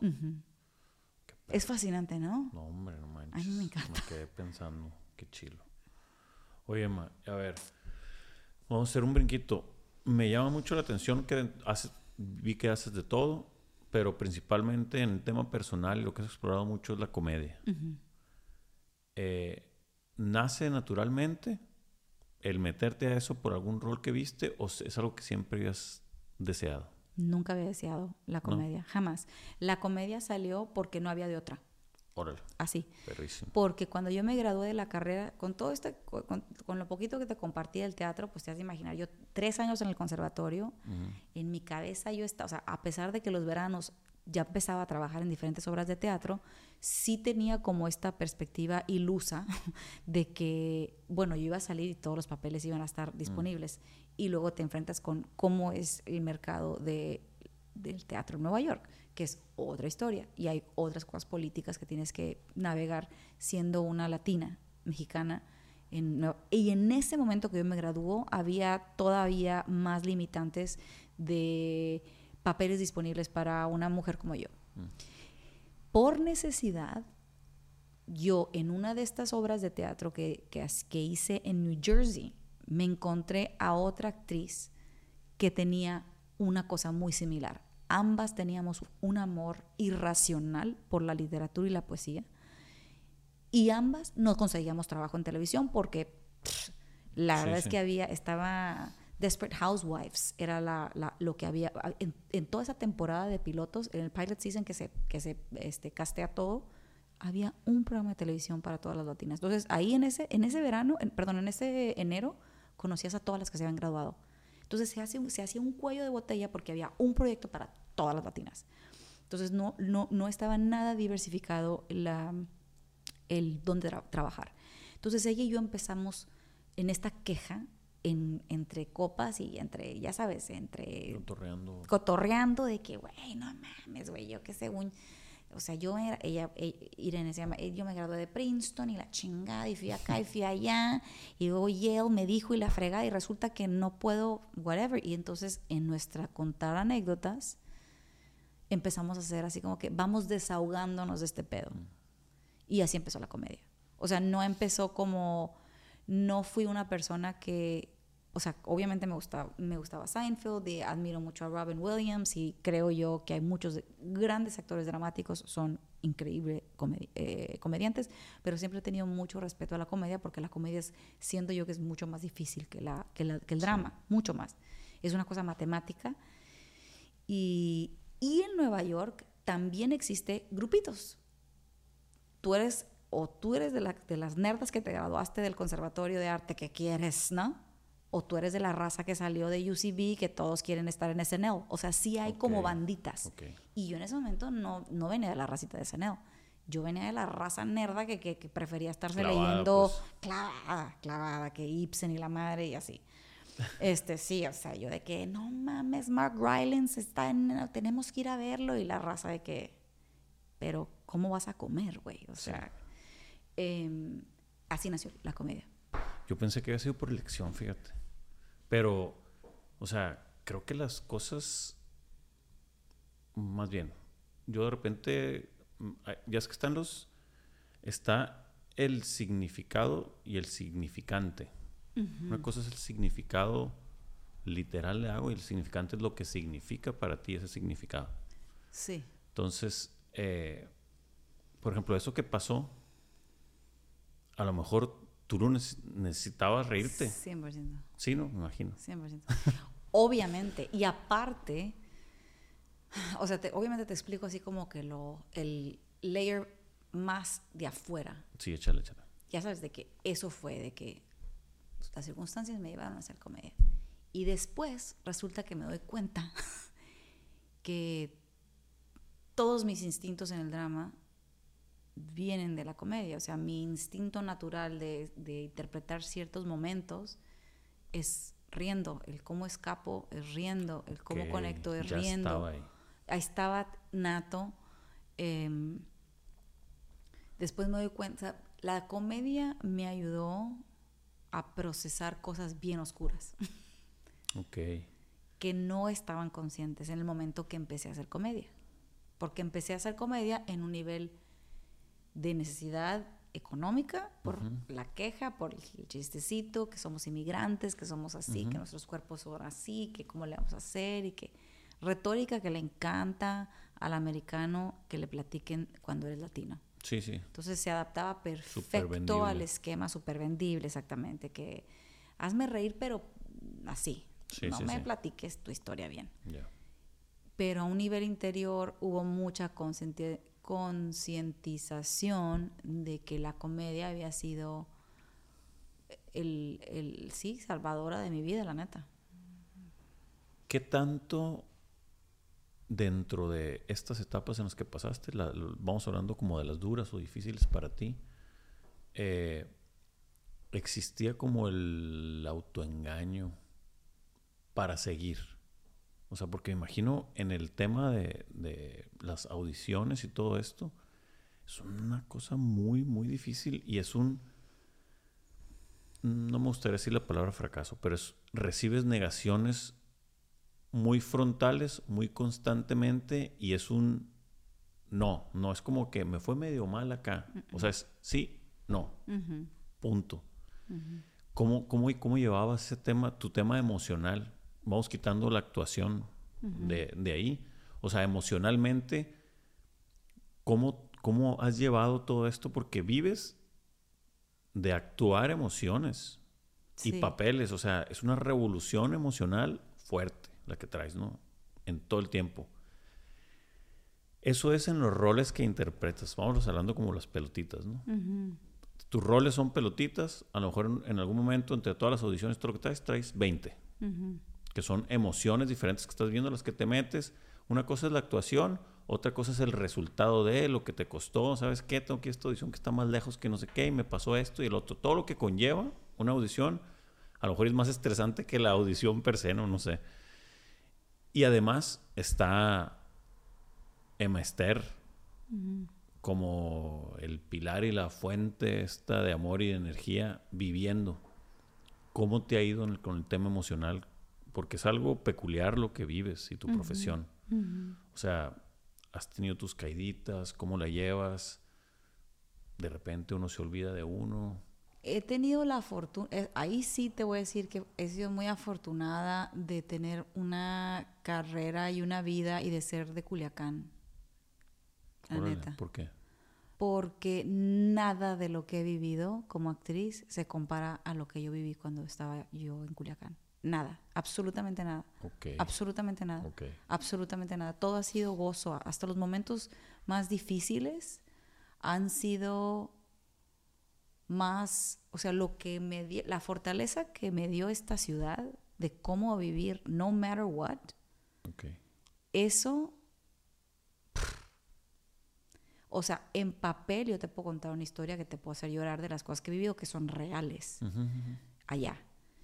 Pero simplemente son no conocidas porque son otras calles, ¿no? Porque pues sí, o sea, me, me quedé sin apartamento fue una locura y estaba lloviendo eh, o cuando la primera vez que, que con, una vez que me dieron mi primer papel de televisión justo mi visa estaba cambiando de una cosa a otra me corrieron del set porque yo ese, en ese momento no era legal en ese día que estaban yo creo que la de la oficina de, de migración estaba comiendo unos chetos y nomás no mandaba la pinche visa güey. O sea cosas así cosas superfluas de, de que, te, que neta viviendo las te duelen mucho, este, como cosas de desamor, como cosas de, de proyectos que, o sea, yo estaba, una de las cosas que más me costó trabajo también superar fue un programa de televisión muy conocido que me dieron el papel protagónico, este, que tenía las maletas empacadas y hay una cosa que se llama, bueno, es, igual la palabra en español, veto, o sea, hay personas que tienen veto y hubo una persona dentro de ese grupo que tenía veto y antes de empezar a, a tomar, antes de subirme al avión, esa persona dijo, yo no quiero a Emma en el set. Y luego supe las razones de por qué y se convirtió. Es bien raro porque la vida es bien rara, güey. La vida, la vida da tantas vueltas. O sea, obviamente yo me acuerdo estar así en mi departamento, volteando hacia el techo, no entendiendo nada, no entendiendo nada. Decía, ¿cómo? Este era el papel, esto era el momento mío. ¿Qué pasa? O sea, y pasé por, porque sé quién es esta chava, terminé trabajando con ella después. Y aunque te digan cosas bonitas en el momento de que es que lo que pasa es que ya los escritores estaban haciendo más historia para tu personaje y pues la verdad es que tú no eres de las, o sea, mm. y, y, la gente lo, me lo racionalizaba diciéndome, este, bueno, la otra, no seas tan, whatever, o sea, modula tu, tu, tu energía, o sea, es, no sé si ese sentido lo que estoy diciendo, pero o sea, a veces que te dan un consejo de que, bueno, pues a la otra, para preservar tu, tu, trabajo, mejor controla tu energía, no, don't take that much space. Sí. Y ya una vez que estás, o sea, estrategias, ¿no? Y ya una vez que estás adentro, pues ya, entonces. Y es difícil para un actor, sobre todo un proyecto que amas y que tienes a la mitad de las personas diciéndote perfecto, perfecto, perfecto, y alguien, si una sola persona dice no, fíjate, ya me va a quitar mis planes o, no me sirve por whatever, aunque whatever, em, pues te duele, te duele. Y me dolió mucho. Y las pérdidas de las actuaciones, o sea, yo amo a mi carrera de una forma, aunque mis amigas que tienen hijos me lo vayan a reprochar lo que voy a decir, pero exactamente igual que mis amigas como tienen hijos. Okay. O sea, yo, yo amo lo que hago de una forma, de una forma vocacional. O sea, el compromiso que yo tengo, si la vida quiere que me corte las piernas, no sé, lo que sea que suceda, yo creo, yo creo que voy a seguir buscando la manera de seguir involucrada en contar historias. Creo, creo que esa es mi vocación. La vida me ha dicho que sí, y aunque a veces me dice que no, luego me dice, espérate, te dije que no porque luego te voy a decir por qué sí. O sea, por qué no en esa y luego sí en esta. Entonces, y tu pregunta acerca de cómo lidio con las emociones, es bien raro. No sé si te refieres a que hay ciertos papeles que te demandan mucho de ti y cómo regulas tus emociones, ¿a eso te refieres? Es, más en general que tu trabajo requiere de emociones, cualquiera que sea el papel, requiere de un tema emocional y, de, y psicológico, etcétera, entre mil cosas más además tú llevas tu vida. Nada más si de repente no te llega como la fatiga o cómo lo llevas o, cada vez más... O sea, de, que, a ver, o sea, es una revolución de emociones literal. Sí. y no me refiero a que sea un, papel dramático donde tengas que llorar. No, no, no. Puede ser comedia. Sí. Pero el hecho de salirte y entrar a un rol, ta, ta, ta, y luego regresar y... Sí a eso es a lo que me refiero, que es, muy, digo, en la vida está llena de emociones también, pero ahí es muy frontal, ¿me entiendes? Claro. Yo considero que es muy parecido mi trabajo al de un atleta. Mm. Entonces, el tipo de. No me cansa el hacerlo. El hacerlo sudas, o sea, y, lo haces. O sea, ya tengo en este momento 13 años haciéndolo de forma profesional y tengo 5 años viviendo enteramente de esto. O sea, eh, en algún momento sí tenía eh, otros trabajos, o sea, de repente daba clases de actuación para diferentes escuelas o tenía otras formas en donde no estaba yo nada más actuando. Y la constancia, este, porque el no necesariamente los papeles que terminan estando en, en, cartelera definen quién soy como actriz define quién soy como actriz, el cómo me levanto y las decisiones que yo tomo desde absolutamente todo, ¿no? Desde cómo me cuido la garganta, qué, con quién quiero tener conversaciones, eh, qué libro estoy leyendo, em, cómo manejo mis descansos, a qué le digo que sí, a qué le digo que no. Y te puedo decir que, por ejemplo, recientemente, el año 2000, desde el 2018, 2017, 17, 18, 19, 20, 21, 23, tengo siete años que puedo considerar mi carrera estable. Es decir, he pasado de proyecto en proyecto. Hay momentos en donde si no estoy actuando, estoy escribiendo. Entonces ha habido una entrada gracias a, muchos esfuerzos en donde ha sido constante. Donde me engolosiné fue el año pasado. El año pasado, el 2023, yo inicié haciendo una obra de teatro que me demandaba mucho atléticamente. Fue una una, un trabajo actoral de solamente dos personas en escena y yo tenía el 70% de las líneas. Y era una obra que se fue en tour en diferentes lugares en el mes de diciembre, enero y febrero, que son los meses más fríos en Connecticut y en Syracuse y en esa parte cercana a Canadá, muy, muy, muy fría. Me dio una infección de garganta espantosa que pues el contrato eh, tenía yo un seguro, un seguro de vida, de seguro de salud muy fuerte y pues me ayudaron los doctores, lo que tú quieras, pero bastante atlético. Y además me ofrecieron, o sea, yo terminaba esa obra de teatro y empecé otra obra de teatro. La que te digo que me vio esta casting director de esta película. Pero había dos semanas en donde yo seguía terminando mi, la gira de una cosa para entrar al otro. Y en la función número 5 de mi segundo proyecto, donde venía con un, con un engolosinamiento de que no quiero parar, no quiero parar, no quiero parar. Y fíjate, lo platicaba con Susi Maitorena de aquí, de Sublime, que la adoro, que es una experta en la conexión mental. Lo platicaba con ella en, en donde hay esta conversación como adulto que has tenido ya lesiones, en donde dices tú, ¿hasta dónde puedo empujar sin herirme? Pero hasta dónde yo no me estoy dejando por miedo a herirme. ¿Sabes? O sea, hay un como pedacito. Sí, es una línea muy delgada. Ajá. Y también como atleta, que la actuación es atlética, existe también para poder tener estos benchmarks como los atletas, necesitas jugar con esas limitantes para poder de verdad entrar como en este, como este canalito de, de, de alineación de todo lo que puede hacer tu persona como interpretador de historias. Ese es el juego que es, que es difícil. Eso es lo que, lo que he aprendido a través de desmayarme en escena, que tuvieron que cerrar el teatro. Este, en donde mi cuerpo me dijo, me vale madre tu ambición, yo te aquí, bye. Y me desmayé y terminé en el hospital y bueno, fue todo un show, no pasó nada, me pusieron suero, lo que sea, pero lección. Ok. Lección, lección de vida. Muy duro.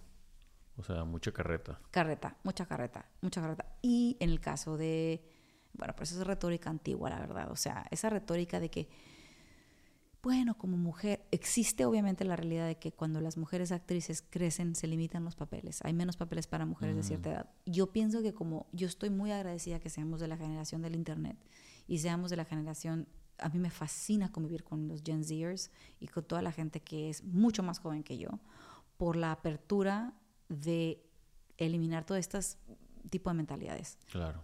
O sea, tenemos ejemplos en, o sea, Inmar Bergman, que toda su cast siempre fue adulto, si hay necesidad de contar historias.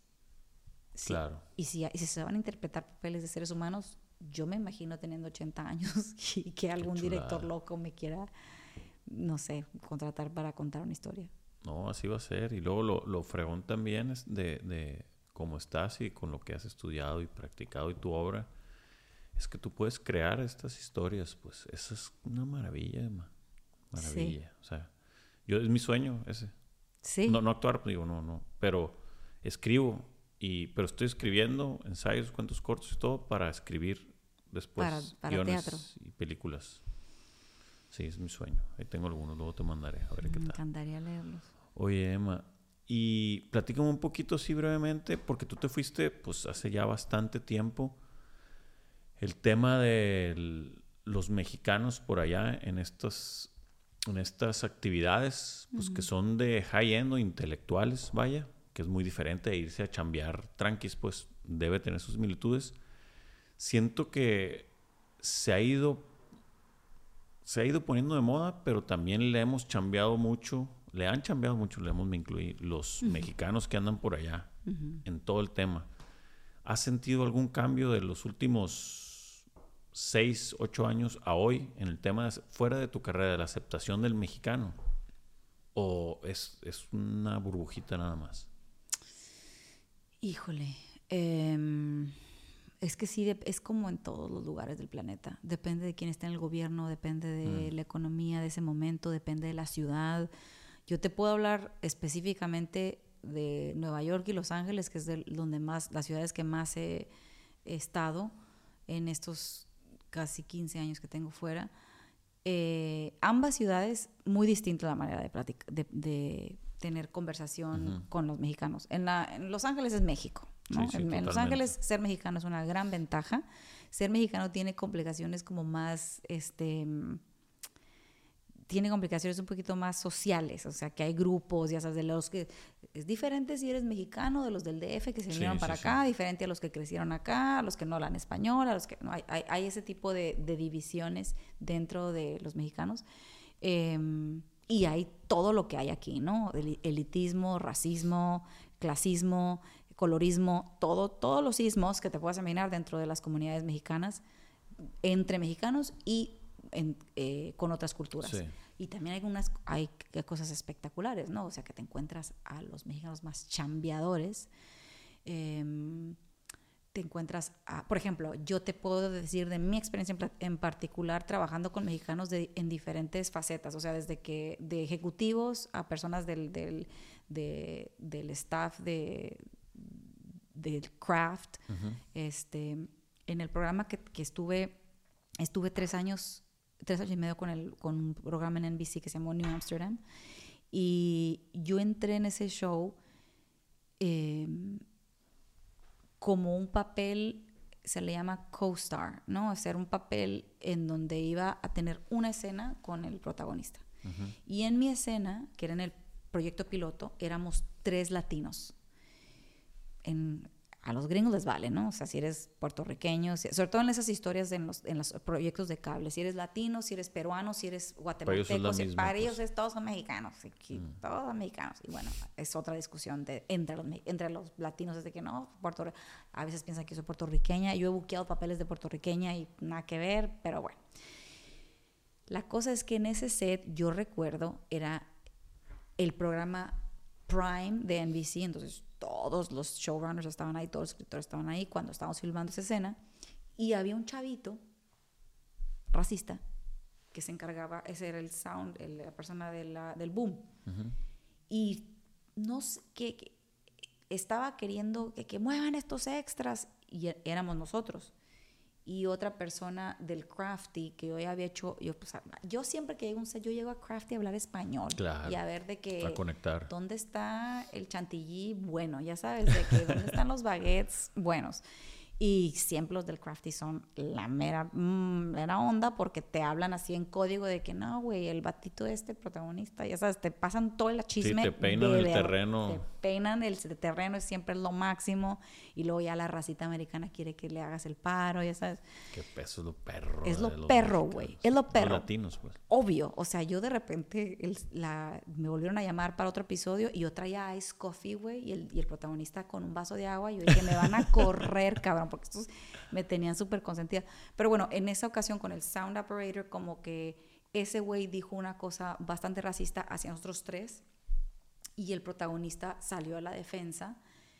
Y es, es difícil como poner, ¿sabes?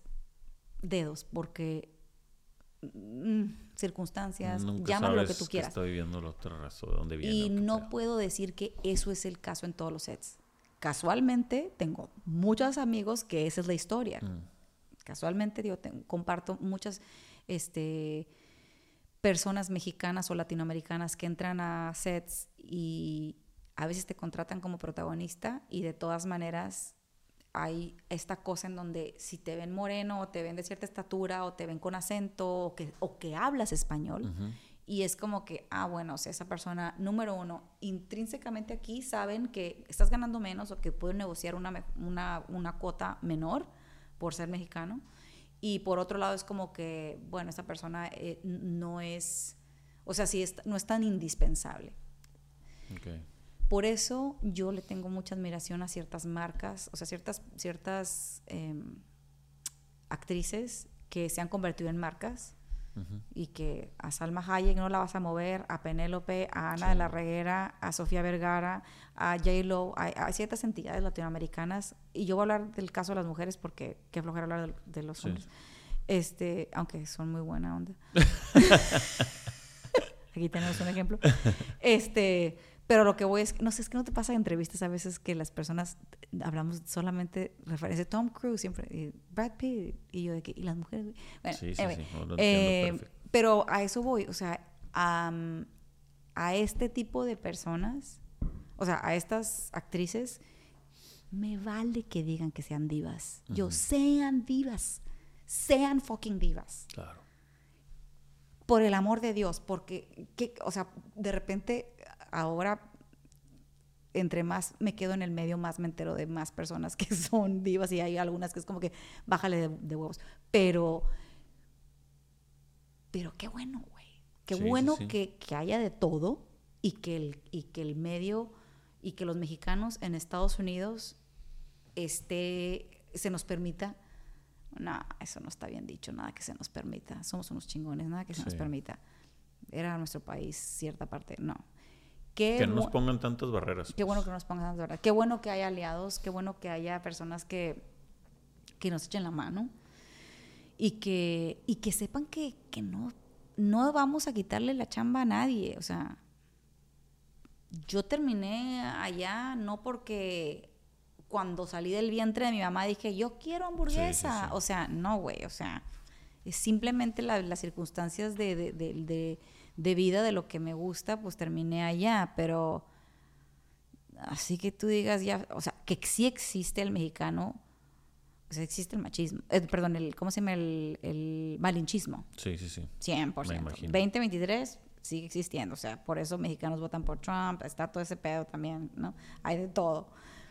Pero, pero no todos los mexicanos que están allá, este no todos los mexicanos que están allá, eh, la, siempre había como, o eres narcotraficante, o eres, este, que se cruzó. O eres mojado. O eres pues. mojado. O eres narco o eres mojado. Y pues no, hay más, hay de todo. Y hay también em, lo increíble también de como mexicano estar allá y de conectar con todos los mexicanos que están allá también empatizar con las diferentes historias y ponerte en tu asiento de, hacerte este check-up de qué tanto privilegio tienes. Ok. ¿Sabes? Y se conecta un poquito a lo que dijiste. No sé si has visto la película Pity. No. P-I-T-Y. Pity. Vela. Vela. Habla esa peli de la adicción a la, a la victimización. Habla de un caso de una, un, señor que su esposa está en coma, entonces tiene toda esta manera de, de, vivir en el mundo y de repente la, la, esposa despierta y es un conflicto porque es como que, espérate, en mi lugar, ¿dónde está? La voy a ver. Está buenísima, buenísima. Me fascina ese tipo de preguntas, de, de analizar esas adicciones. Eh, es igual allá, pues, o sea, existe, yo puedo decidir como mexicana decir, no, es que no nos dan papeles y, y por ahí conseguir. Claro. ¿Válido? O también decir, güey, yo estoy haciendo lo mío y, las cosas van a llegar. Sí. No, perrísimo. Tarde o temprano va a dar. Como mi, mi abuelo decía, eh, digo, yo lo entendí después, pero decía mucho de morro, que está bien lógico. Ponía el ejemplo de las barajas, que es como las cosas que quieres hacer en la vida. Decía, cuando tú estás jugando en el gambling, pues tus fichitas y todo, puedes ir, si pues vas mal, a lo mejor estás en Las Vegas o estás donde sea y traes 5 mil pesos abajo. Pero si tú no te paras de la mesa, no los has perdido. Entonces, a lo mejor llevas 3 mil dólares abajo, pero está un compa y le dices, hey, güey, préstame una ficha, güey. Y le pegas. Entonces, pierdes hasta que te paras. Entonces, ¿qué dice él? Si tú te quedas sentado y ves la forma de conseguir las fichas, vas a ganar. No hay de otra, porque no te vas a parar.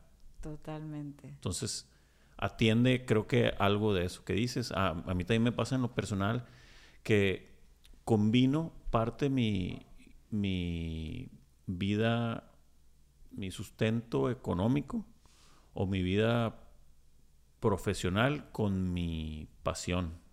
Es un sueñito, pues.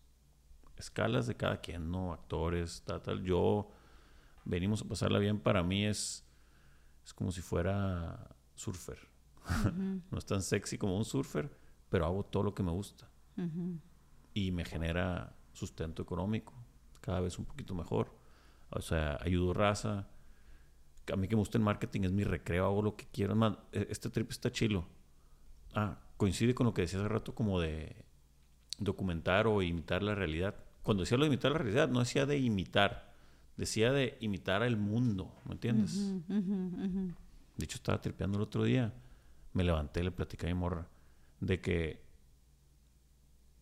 nosotros vivimos, o sea, cuando parpadeamos es el corte, pues. Nosotros vivimos en one shot. Y cuando parpadeas es el corte. Cuando te duermes es un corte duro. Pero si no, es one shot. Pues si andas vivo, te puedes hacer algo bien perro. Pero bueno, me regreso. Estaba en. ¿Qué estaba diciendo? Previo. Güey, me quedé tripeando con Yo eso. me quedé tripeando esa vez. Le dije, luego empezamos a platicar. Y yo, este, pues sí. sí, güey. Sí, y cuando duermes es el corte, pues. Es el cambio de capítulo. Bueno, y es el corte y... O también puede cambiar de canal, güey. O sea, es como que entras a otro color Así es. De Y- contar historias. Y ahí es donde, digo, si ya nos clavamos en eso, es pues, si captas que eres la toma, oye, pues voy a hacer tomas bien perras. Yo me clavo, clavo acá con la vida, pues. Pues a ver, voy a sorrear un chorro de morras. Ah, no, Voy mentira. No, pero- Voy a hacer tomas bien perras. ¿Qué es hacer una toma bien perra? Ve a ver un atardecer, güey. Ve y dile, un, haz reír a un niño y que tú eres la cámara, pues, ¿qué va a hacer un niño que se asombre y te abrace? O tu- que tu jefa llore contigo en un buen sentido. Ir por unos mariscos. Imagínate la toma de unos callos. Güey. Es un tripzón. Te lo dejo ahí. Esa es. Sí, yo me quedé bien acá. Bien acá. Este. Se me fue lo que te iba a decir, chinga. Perseguimos un sueñito que, pues, entre más creamos en él, es más difícil que nos vayamos, pues. Y si atiende a nuestro instinto, ahí está la fuente de energía. O sea, en el instinto, pues lo, lo detectamos como instinto animal. Es Espera, espera, espera. Estoy tripeando con lo que acabas de decir. con lo de la movie. Sí, porque. ¿Sabes qué me quedé pensando? O sea, que si nosotros escogemos. Vuelve a decir como lo dijiste. Hay que ver, o sea, si nosotros podemos. O sea, Nosotros es- vamos somos la vamos toma. escogiendo. Tú escoge la toma que quieras hacer con tu vida. Correcto, correcto. Y qué increíble concientizar eso. Y si, y si en la toma se te cruza algo muy triste, como decirle adiós a tu Sí, sí, papá, em, cosas que inevitables, ¿verdad? Que tú quieres poner la toma. Volvemos al teatro, pues, o sea, Exacto. este otro, o sea, tienes la capacidad de hacer esto para observar esta, esto y de alguna forma procesar. Por eso el teatro procesa. Exacto. Porque, porque, porque estás observando momentos de, desde acá para recordar que, que todo pasa. Sí. No, y, y digo, ya también me quedé tripeando ya. Pero es lo mismo, pues. O sea, si en esta toma, qué bonita mirada tienes, Emma. Tiene mucho que no te la Gracias. veía así en vivo. Gracias. Pero tripeando esto, cierto que estoy viendo que está muy bonito el paisaje, tu energía, tu presencia. Pero yo puedo enfocar la lámpara Ajá. y tú sigues aquí. ajá. Entonces, en nuestra vida, donde está nuestra atención, es, esa es la realidad, esa es la movie que estamos mostrando, pues. sí. Entonces, si te está pasando algo bien culebra, lo estás viendo, hay de dos. Estoy tripeando, ¿no? Sigue. ¿Cómo ves a esa? Estoy viendo ahí. Me imagino a mi papá. Está ahí el güey, cuando está enfermo, está triste. Le pongo atención a los detalles, pero hay de dos. Si está muy triste, me puedo enfocar en sus manos, que mi mamá dice que tengo sus manos, y me acuerdo de mí mismo. O puedo ver el atardecer que está a un lado, o puedo decir a él que vea el atardecer para que se alegre, yo estoy dirigiendo la toma. O le hago una broma para que en mi toma se ría. Entonces, soy mamón, pero es la vida así de sencillita, pues. Y es un gran ejemplo lo de esa madre. Y pues así mero. Y pues lo mismo, te vas a ir a la chamba, pues a ver, qué aburrido estar viendo el mismo camino a la chamba, la misma toma para la raza, los plebes se van a salir de mi movie. Total. Entonces hay que dar roles. Pero bueno, está, sabes que no- lo sigo tripeando. Güey, yo también. Está bonito eso como para traerlo de, De mantra, güey. de tarea y de mantra.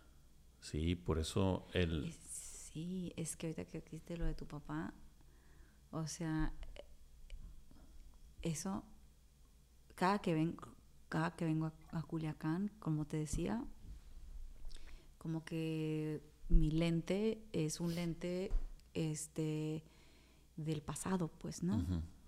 Y, y me quedo porque en mi presente veo el paso del tiempo Claro. y sé que mi- son me quedan horas o sea hay una un especial de este comediante Aziz Ansari no sé si Sí, lo has escuchado que habla buenísimo. de que habla de las horas que tenemos con nuestros papás o sea que pues, pues, se puso a hacer la matemática de que si no tu papá nada, se ¿no? muere a sus 80 y tú lo vistas cada Navidad y empieza de los tantos horas de que te quedan te quedan cuatro horas cabrón Bestia, qué Ajá. forma de abordarlo. Sí, y dice, güey, ¿qué vas a hacer? Te quedan cuatro pinches horas, te vas a pelear, cabrón. O sea, no mames, güey. Entonces, me estoy. O sea, o sea, cada que vengo estoy consciente. Digo, no lo puedo vivir como que cada que me despido me estoy despidiendo de mi papá. sí, sí, no. Porque igual, pues, cómo lo hago reír, cómo no. Pero obviamente me acuerdo, o sea, allá voy. yo, o sea, nos vamos a morir, la vamos. misma cosa. Veo a mi hermano con sus hijas y veo toda esta cosa de fucking circle of life y la madre, pero sí me quedo así como que. Sí, güey, o sea, de que la vi- la- los minutos, ya sé que esto es bastante obvio, pero por eso me vine para acá, por eso dije, si, el- si me estás invitando, Sí. quiero ir quiero conectar, porque cuando, no sé, no sabemos, No sabemos cuándo. no sabemos sí. qué pedo, Hay que provocarlo. no sabemos qué pedo. Sí. Sí. Se volvió en esotérico este trip, ¿no? No, pero pues que lo, esto es lo bonito, es lo que nos gusta. este, sí, fíjate, ese, pues disfrutar. Yo, por ejemplo, últimamente, ahorita me acordé, no sé por qué, me acordé por lo de mi papá, a lo mejor lo tengo muy presente al güey. Eh, ¿Cuándo murió tu papá? hace tres años. ¿Qué tres- mes? Murió en agosto. Ok. Sí, sigo soltero. Eh, no ha sido por decisión, me refiero, como no, estaba diciendo. Yo siempre he querido familia, Ujú. Por ciertas circunstancias. No es como que hay raza que decide ser soltera y está bien. Yo no. Por ciertas circunstancias no sé qué. Pero recientemente, no sé si sea la edad o, o yo, o mi perspectiva de la vida, pero traigo como la necesidad de reproducirme. Pero de reproducirme en el sentido de... Le he entendido a la vida con venimos, me ha enseñado mucho y la vida completa. Más bien, me he puesto a observar la vida. Aparte de vivirla, la observo. Y eso me, me ha ayudado a mí. Entonces, eh, esa necesidad como de reproducción, el otro día decía, porque lo, lo sentía. Me iba a la bi- bichi a la calle a correr. Ah, Aquí en el botánico. en, el, Ahí con churrel de en el turrel bichito, está bueno ese plan. Sería ¿eh? bueno, ¿eh? Perrísimo. Píchaselo a churrel. Bueno, entonces esa necesidad como que me puse a tripearla Ahora no Y- puedo verte. y fue, tengo ganas, me, tanto me encanta este pedo, la vida, con todos los putazos, mi vida no se ha puesto mejor, ¿no? O sea, yo estoy mejor. Me refiero a que he ido entendiendo. Entonces veo como que el reproducirme es que quiero, me encanta tanto este pedo que quiero invitar a alguien a la fiesta, ¿haz de cuenta? Esa es mi necesidad. No es que ya quiero ser papá porque me dicen, ya me pasaron mi, si tengo hijos, Ya está. van a ser el, va a ser los tíos, pues los Sí, amigos de, mi, sí. de, mis, de mis acá. Entonces, caí en ese sentimiento y dije, ah, pues como que no, no lo hallaba yo de reproducción, pero lo sentía como muy animal, así, pero era como una necesidad de que física, como de evolutiva totalmente. Pero el otro día viendo dije, no manches, es que sí, me encanta este pedo. Y quiero traer un invitado, o un par de invitados VIP y darles el tour a los güeyes.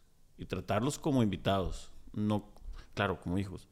Pero como yo estoy ruco, yo también viví la transición. Es que nosotros, Emma, vivimos la transición. Imagínate lo que le tocó vivir a nuestros papás. No, no, no. El acelere que ha habido de decisiones, de información, de No, güey. profesiones. No, güey. Yo, te, yo, fíjate, yo a mi papá, imagínate, 16 bolas. Le hice una presentación en PowerPoint porque quería estudiar filosofía. Imagínate. Qué lindo. Qué lindo, güey. Y mi papá, pues ya, mi papá era un amor, pero mi papá, peluche me decía. No, güey. Y decía el vato, no, peluche. y yo, no, jefe, es que la, ahí está la sabiduría. Imagínate entenderla. Yo, porque a mis trips, no, lo poquito que sabía. No, güey. Y güey, no, no. Y lo mismo, pues, tú vas a ser padre de familia. ¿De qué vas a vivir? Ajá. Yo en mis tiempos, que tenía toda la razón, los de filosofía y los de comunicación era puro marihuano. Ujú. Y buenos para nada. Y normalmente eran hijos de o ricos o pensionados del gobierno, que tal, tal. Y pues no, no se pudo. Pero coincidentemente, fíjate, eso era. Y luego quise estudiar, ¿qué era? Eso. No me acuerdo. Otra que tampoco, lo más cercano que pude llegar fue marketing. Y la neta, pues me sirvió mucho. Pero pues venimos a pasar bien, es una filosofía, pues, Ujú. necio. O sea, fue inconsciente. Pero qué curado que ahorita lo que más me apasiona es esto y es filosofía, pues. Sí, güey. Entonces, lo que te digo, lo que, lo que hablamos al inicio de la curva, no fue consciente. ¿eh?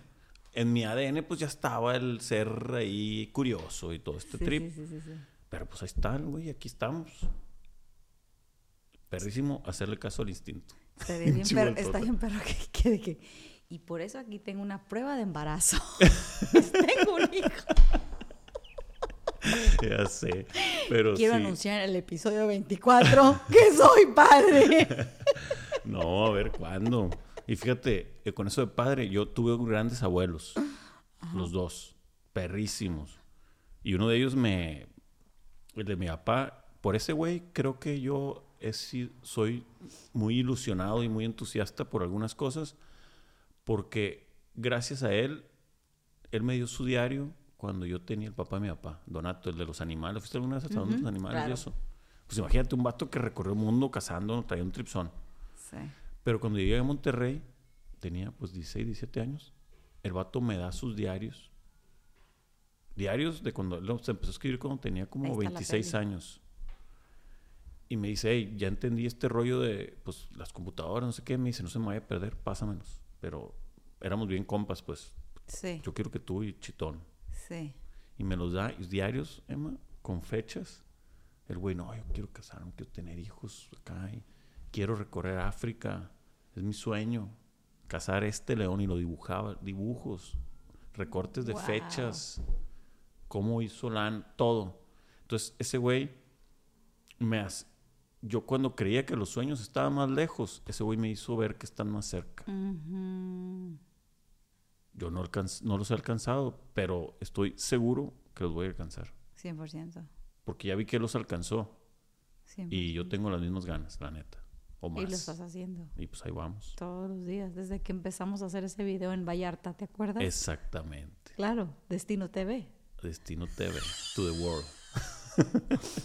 Qué perro. Muy bien, mi Emma, pues nos alargamos un poquito, lo vamos a dejar aquí.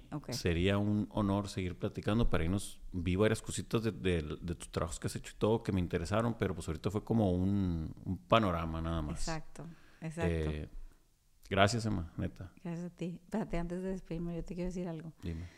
Cuando, no sé si tú te acuerdas, cuando en otra ocasión yo venía un diciembre y te vi, te estabas con varios amigos acá en un restaurante y estábamos platicando de, de las, nuestras vidas personales en el amor. Y tú estabas pasando por una disyuntiva. Ya me acordé. Tú estabas pasando por una Vamos a disyuntiva. cayena. Ajá, tú estás pasando por la disyuntiva. Y yo agarré una, una marcha de decirte, tú estás mal, te dije. Sí, ya me acuerdo. Venimos a pasarla mal, te dije yo. Sí, Nada que venimos a pasarla bien. sí. Venimos a pasarla mal. ¿Tú qué te acuerdas de eso? Me acuerdo, ¿sabes qué? Eso lo platiqué después con el Kuroda. ¿Te acuerdas que ahí estaba el Kuroda? Sí, sí. Le dije, como tú eres una persona que admiro y que creo mucho, me, me, me cimbró de, no agüitado, como de que, oye, pues, ¿por qué tengo que tener la razón yo? Ajá, ajá. Y sí fue un trip, momentáneamente y, me, y, eh, pues, se curó al modo, ¿qué, güey? Pues Jin Yang empezó acá, hay maestros sensei, yo, hola, so, huevo. Y ya, pero me dejó tripeando y ya luego fue, pues, es lo que está viviendo o no. Sí. Y ya. O sea, no me clavé la neta, pero me acuerdo perfectamente y lo platiqué con sí, Crudón. Sí, sí, sí. Sí. Yo pienso que lo que lo que yo quería como y ahorita que estábamos hablando del lente, o sea, hay personas, creo yo, que vienen a, a llenar las, los momentos de luz y a recordarnos cosas como la que tú estás diciendo, de que tú decides qué lente ponerle, ¿no? y tú decides qué es lo que quieres ver y si tu premisa y tu mantra es, oye, venimos a pasarla bien, cualquier cosa que se ponga enfrente de ti, que, que no sea algo bueno, tienes la capacidad de desconectar y verlo desde otra perspectiva. Em, yo creo que a mí me ha, me, me ha enseñado el venirlos a, eh, después de esa conversación contigo, yo también seguí meditando esa analogía o esa forma de pensar mía y creo que he encontrado a, la, la, forma de lo que realmente te quería decir y no tenía la articulación correcta en ese momento, que era cuando tenemos la capacidad de cualquier cosa que, que esté enfrente de nosotros, que sea muy oscura, tener el mover el ente y recordar que venimos a pasarla bien, no podemos o no debemos brincarnos del paso de dejar que lo malo pase por tu cuerpo. Por supuesto. Y yo en muchos procesos, o sea, yo aprendí en mi casa y por, mi, por un sistema ancestral, aprendí que la valentía o la manera de salir adelante era proyectar que te la estabas pasando muy bien, a pesar de que te estuviera mm. llevando la fregada. Y, eso, y eso te ayuda mucho a, empujar y a, darle, a seguir, y a seguir ante cualquier cosa. Y la vida, que todavía no me, no me he muerto, antes de, estoy, estoy viviendo un proceso de, de, adulta, de una mujer adulta, entonces lo que yo no me permití vivir en lo malo, lo que yo no me permití asentar en mi cuerpo de que no estaba bien lo que estaba pasando, ahora de adulta la vida me está forzando a dejar, soltar y verlo. Y cuando veo, en vez de evadirlo, y te digo una cosa, tu hermana, tu hermana me lo dijo de muy chiquitas. Ella me dijo, tú trabajas para evadir emociones, me dijo. Tú, tú estás trabajando desde tus 15 años para seguir, seguir, seguir y no detenerte en emociones feas. No, no recuerdo sus palabras correctas, pero recuerdo el sentimiento de, de, como que esas cuando haces notas mentales. Sí, sí, sí. Yo hice una nota mental cuando Armida me dijo eso. Y luego la vida, en estos, en estos momentos de, de detenerte, por eso era más bien lo que te quería decir. En mi caso, yo he tenido que reaprender a decir, no, y también venimos a pasarla mal. Y a sentarte con ese mal y saber qué quiere el monstruo, qué dice el monstruo, por qué estás aquí, este, a tenerle compasión, a llorarlo, a, a, tener tus duelos y luego pasarla bien otra vez. Claro, te lo agradezco. Y por ejemplo, yo en la red social y en mucho material de aquí del podcast y todo, hablo mucho de eso. Venimos a pasarla bien, tiene un mercado hater fuerte. ¿Neta? Fuerte. Piratería, eh, odio y lo mismo, ¿quién te crees? ¿Qué pedo? ¿Estás mal? Todo, muy constante. Hay gente que le encanta. Yo lo entiendo perfectamente, porque suena como una frase banal. Si lo dices literal, pues no tiene sentido. Pues, ¿Cómo te va a estar pasando bien todo el tiempo, no? Entonces, yo por eso le digo a la raza que se acerque y que, o sea, pues así fue la frase y así fue cuando tenía 17 años que se me ocurrió y la registré, pero venimos a pasarla bien. Es la lucha constante, es poder estar consciente que te la puedes pasar bien. Mira, este sticker, voy a aprovechar, no creo que había explicado, es de venimos a pasarla bien. Sí. Es esto. Ahí lo proyecté. Es la vida, puedes estar, estás bien, Pero en cualquier momento está mal. O sea, no pasa nada. Y si está mal, en cualquier momento se puede poner bien. Relájate. O sea, fluye, va y viene, todo es pasajero, real. Fue de hacerlo. Y la importancia de hacer cambios es esa. Es que tú, aunque la voltees, el sistema de la vida, todo está diseñado para que tú estés bien, güey. O sea, siempre va a haber uno bueno y uno malo. Tú decides para dónde. Y si estás en el bueno, no hay pedo, aguanta, vívelo. Y luego, y así. Y no te lo digo por andar de predicador. No, no. Yo, Lo, yo, lo viví. O sea, todo lo que comparto en Venimos, Emma, son cosas que yo he vivido y que, y que son conceptos que digo, más esta madre, cuando menos a mí y a mi entorno, yo vengo a mi vida a amar, crear, cotorrear y dejar el mundo mejor de lo que lo recibí. Ese es mi personal. Entonces, comparto las cosas que a mí me sirven y que a mi entorno vengo a hacer el menor daño posible. Entonces, por eso venimos. Sé que de entrada suena, ay, venimos, pero ya cuando se acercan, vieras post sobre el perdón, cómo funciona el cortisol en el cerebro, eh, qué significa la ansiedad. Hay un capítulo donde hablo sobre la ansiedad en específico, porque yo la viví con la psicóloga que me sacó el hoyo a mí cuando pasó lo de mi papá. Y tal, o sea, carnita la raza para que venimos es la herramienta para que la gente pueda pasárselo un poquito mejor. Pero no es peda, claro, también me encanta. Pero es más lo otro. Sí. Proviene del dolor, proviene del oscuro, proviene de un autoengaño. Yo topa al perro dando calcas, un farsante de venimos a pasarla bien. Y yo, no, real, deprimido, sin dinero. ¿Viste tu calca? Así, loco, maníaco. Un puño de calcas todo el día, Emma. Real. Iba a los tacos y acá, uy, Tadillo casi llorando, echándome una mixta y me traían la cuenta. Real, Emma. Y yo, Venimos a pasarla bien. claro, claro, claro, claro, claro, y pues yo que la persona sonreía. Esa micro sonrisa, yo me sentía bien un segundo.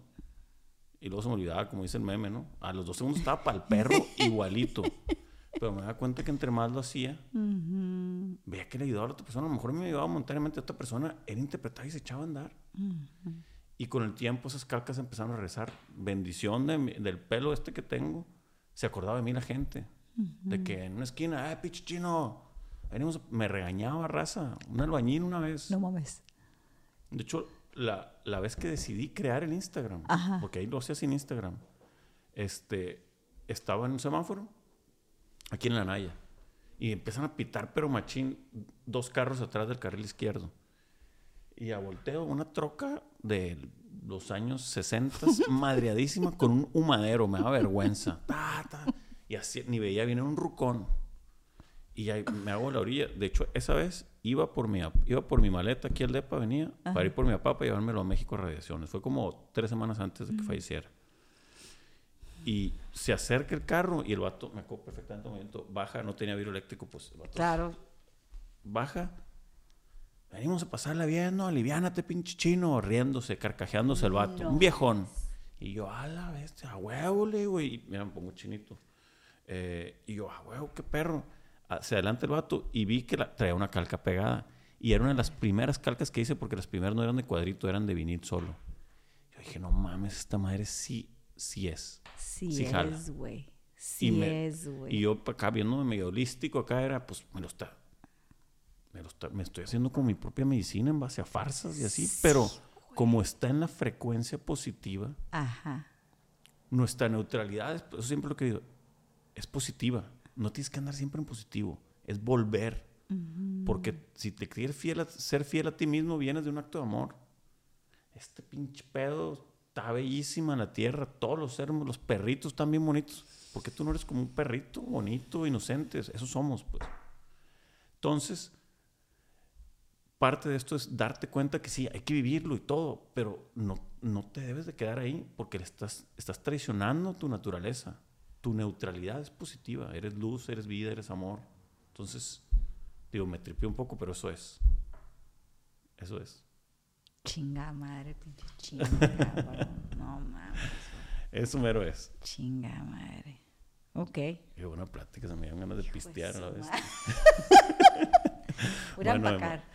Gracias, de verdad. Vamos a hacer otro próximamente. Por favor. ¿En qué redes sociales para mandar aquí a la, a la plebada? la plebada que me siga en I am Emma Ramos. Y Perfecto. A-M Emma Ramos con doble M.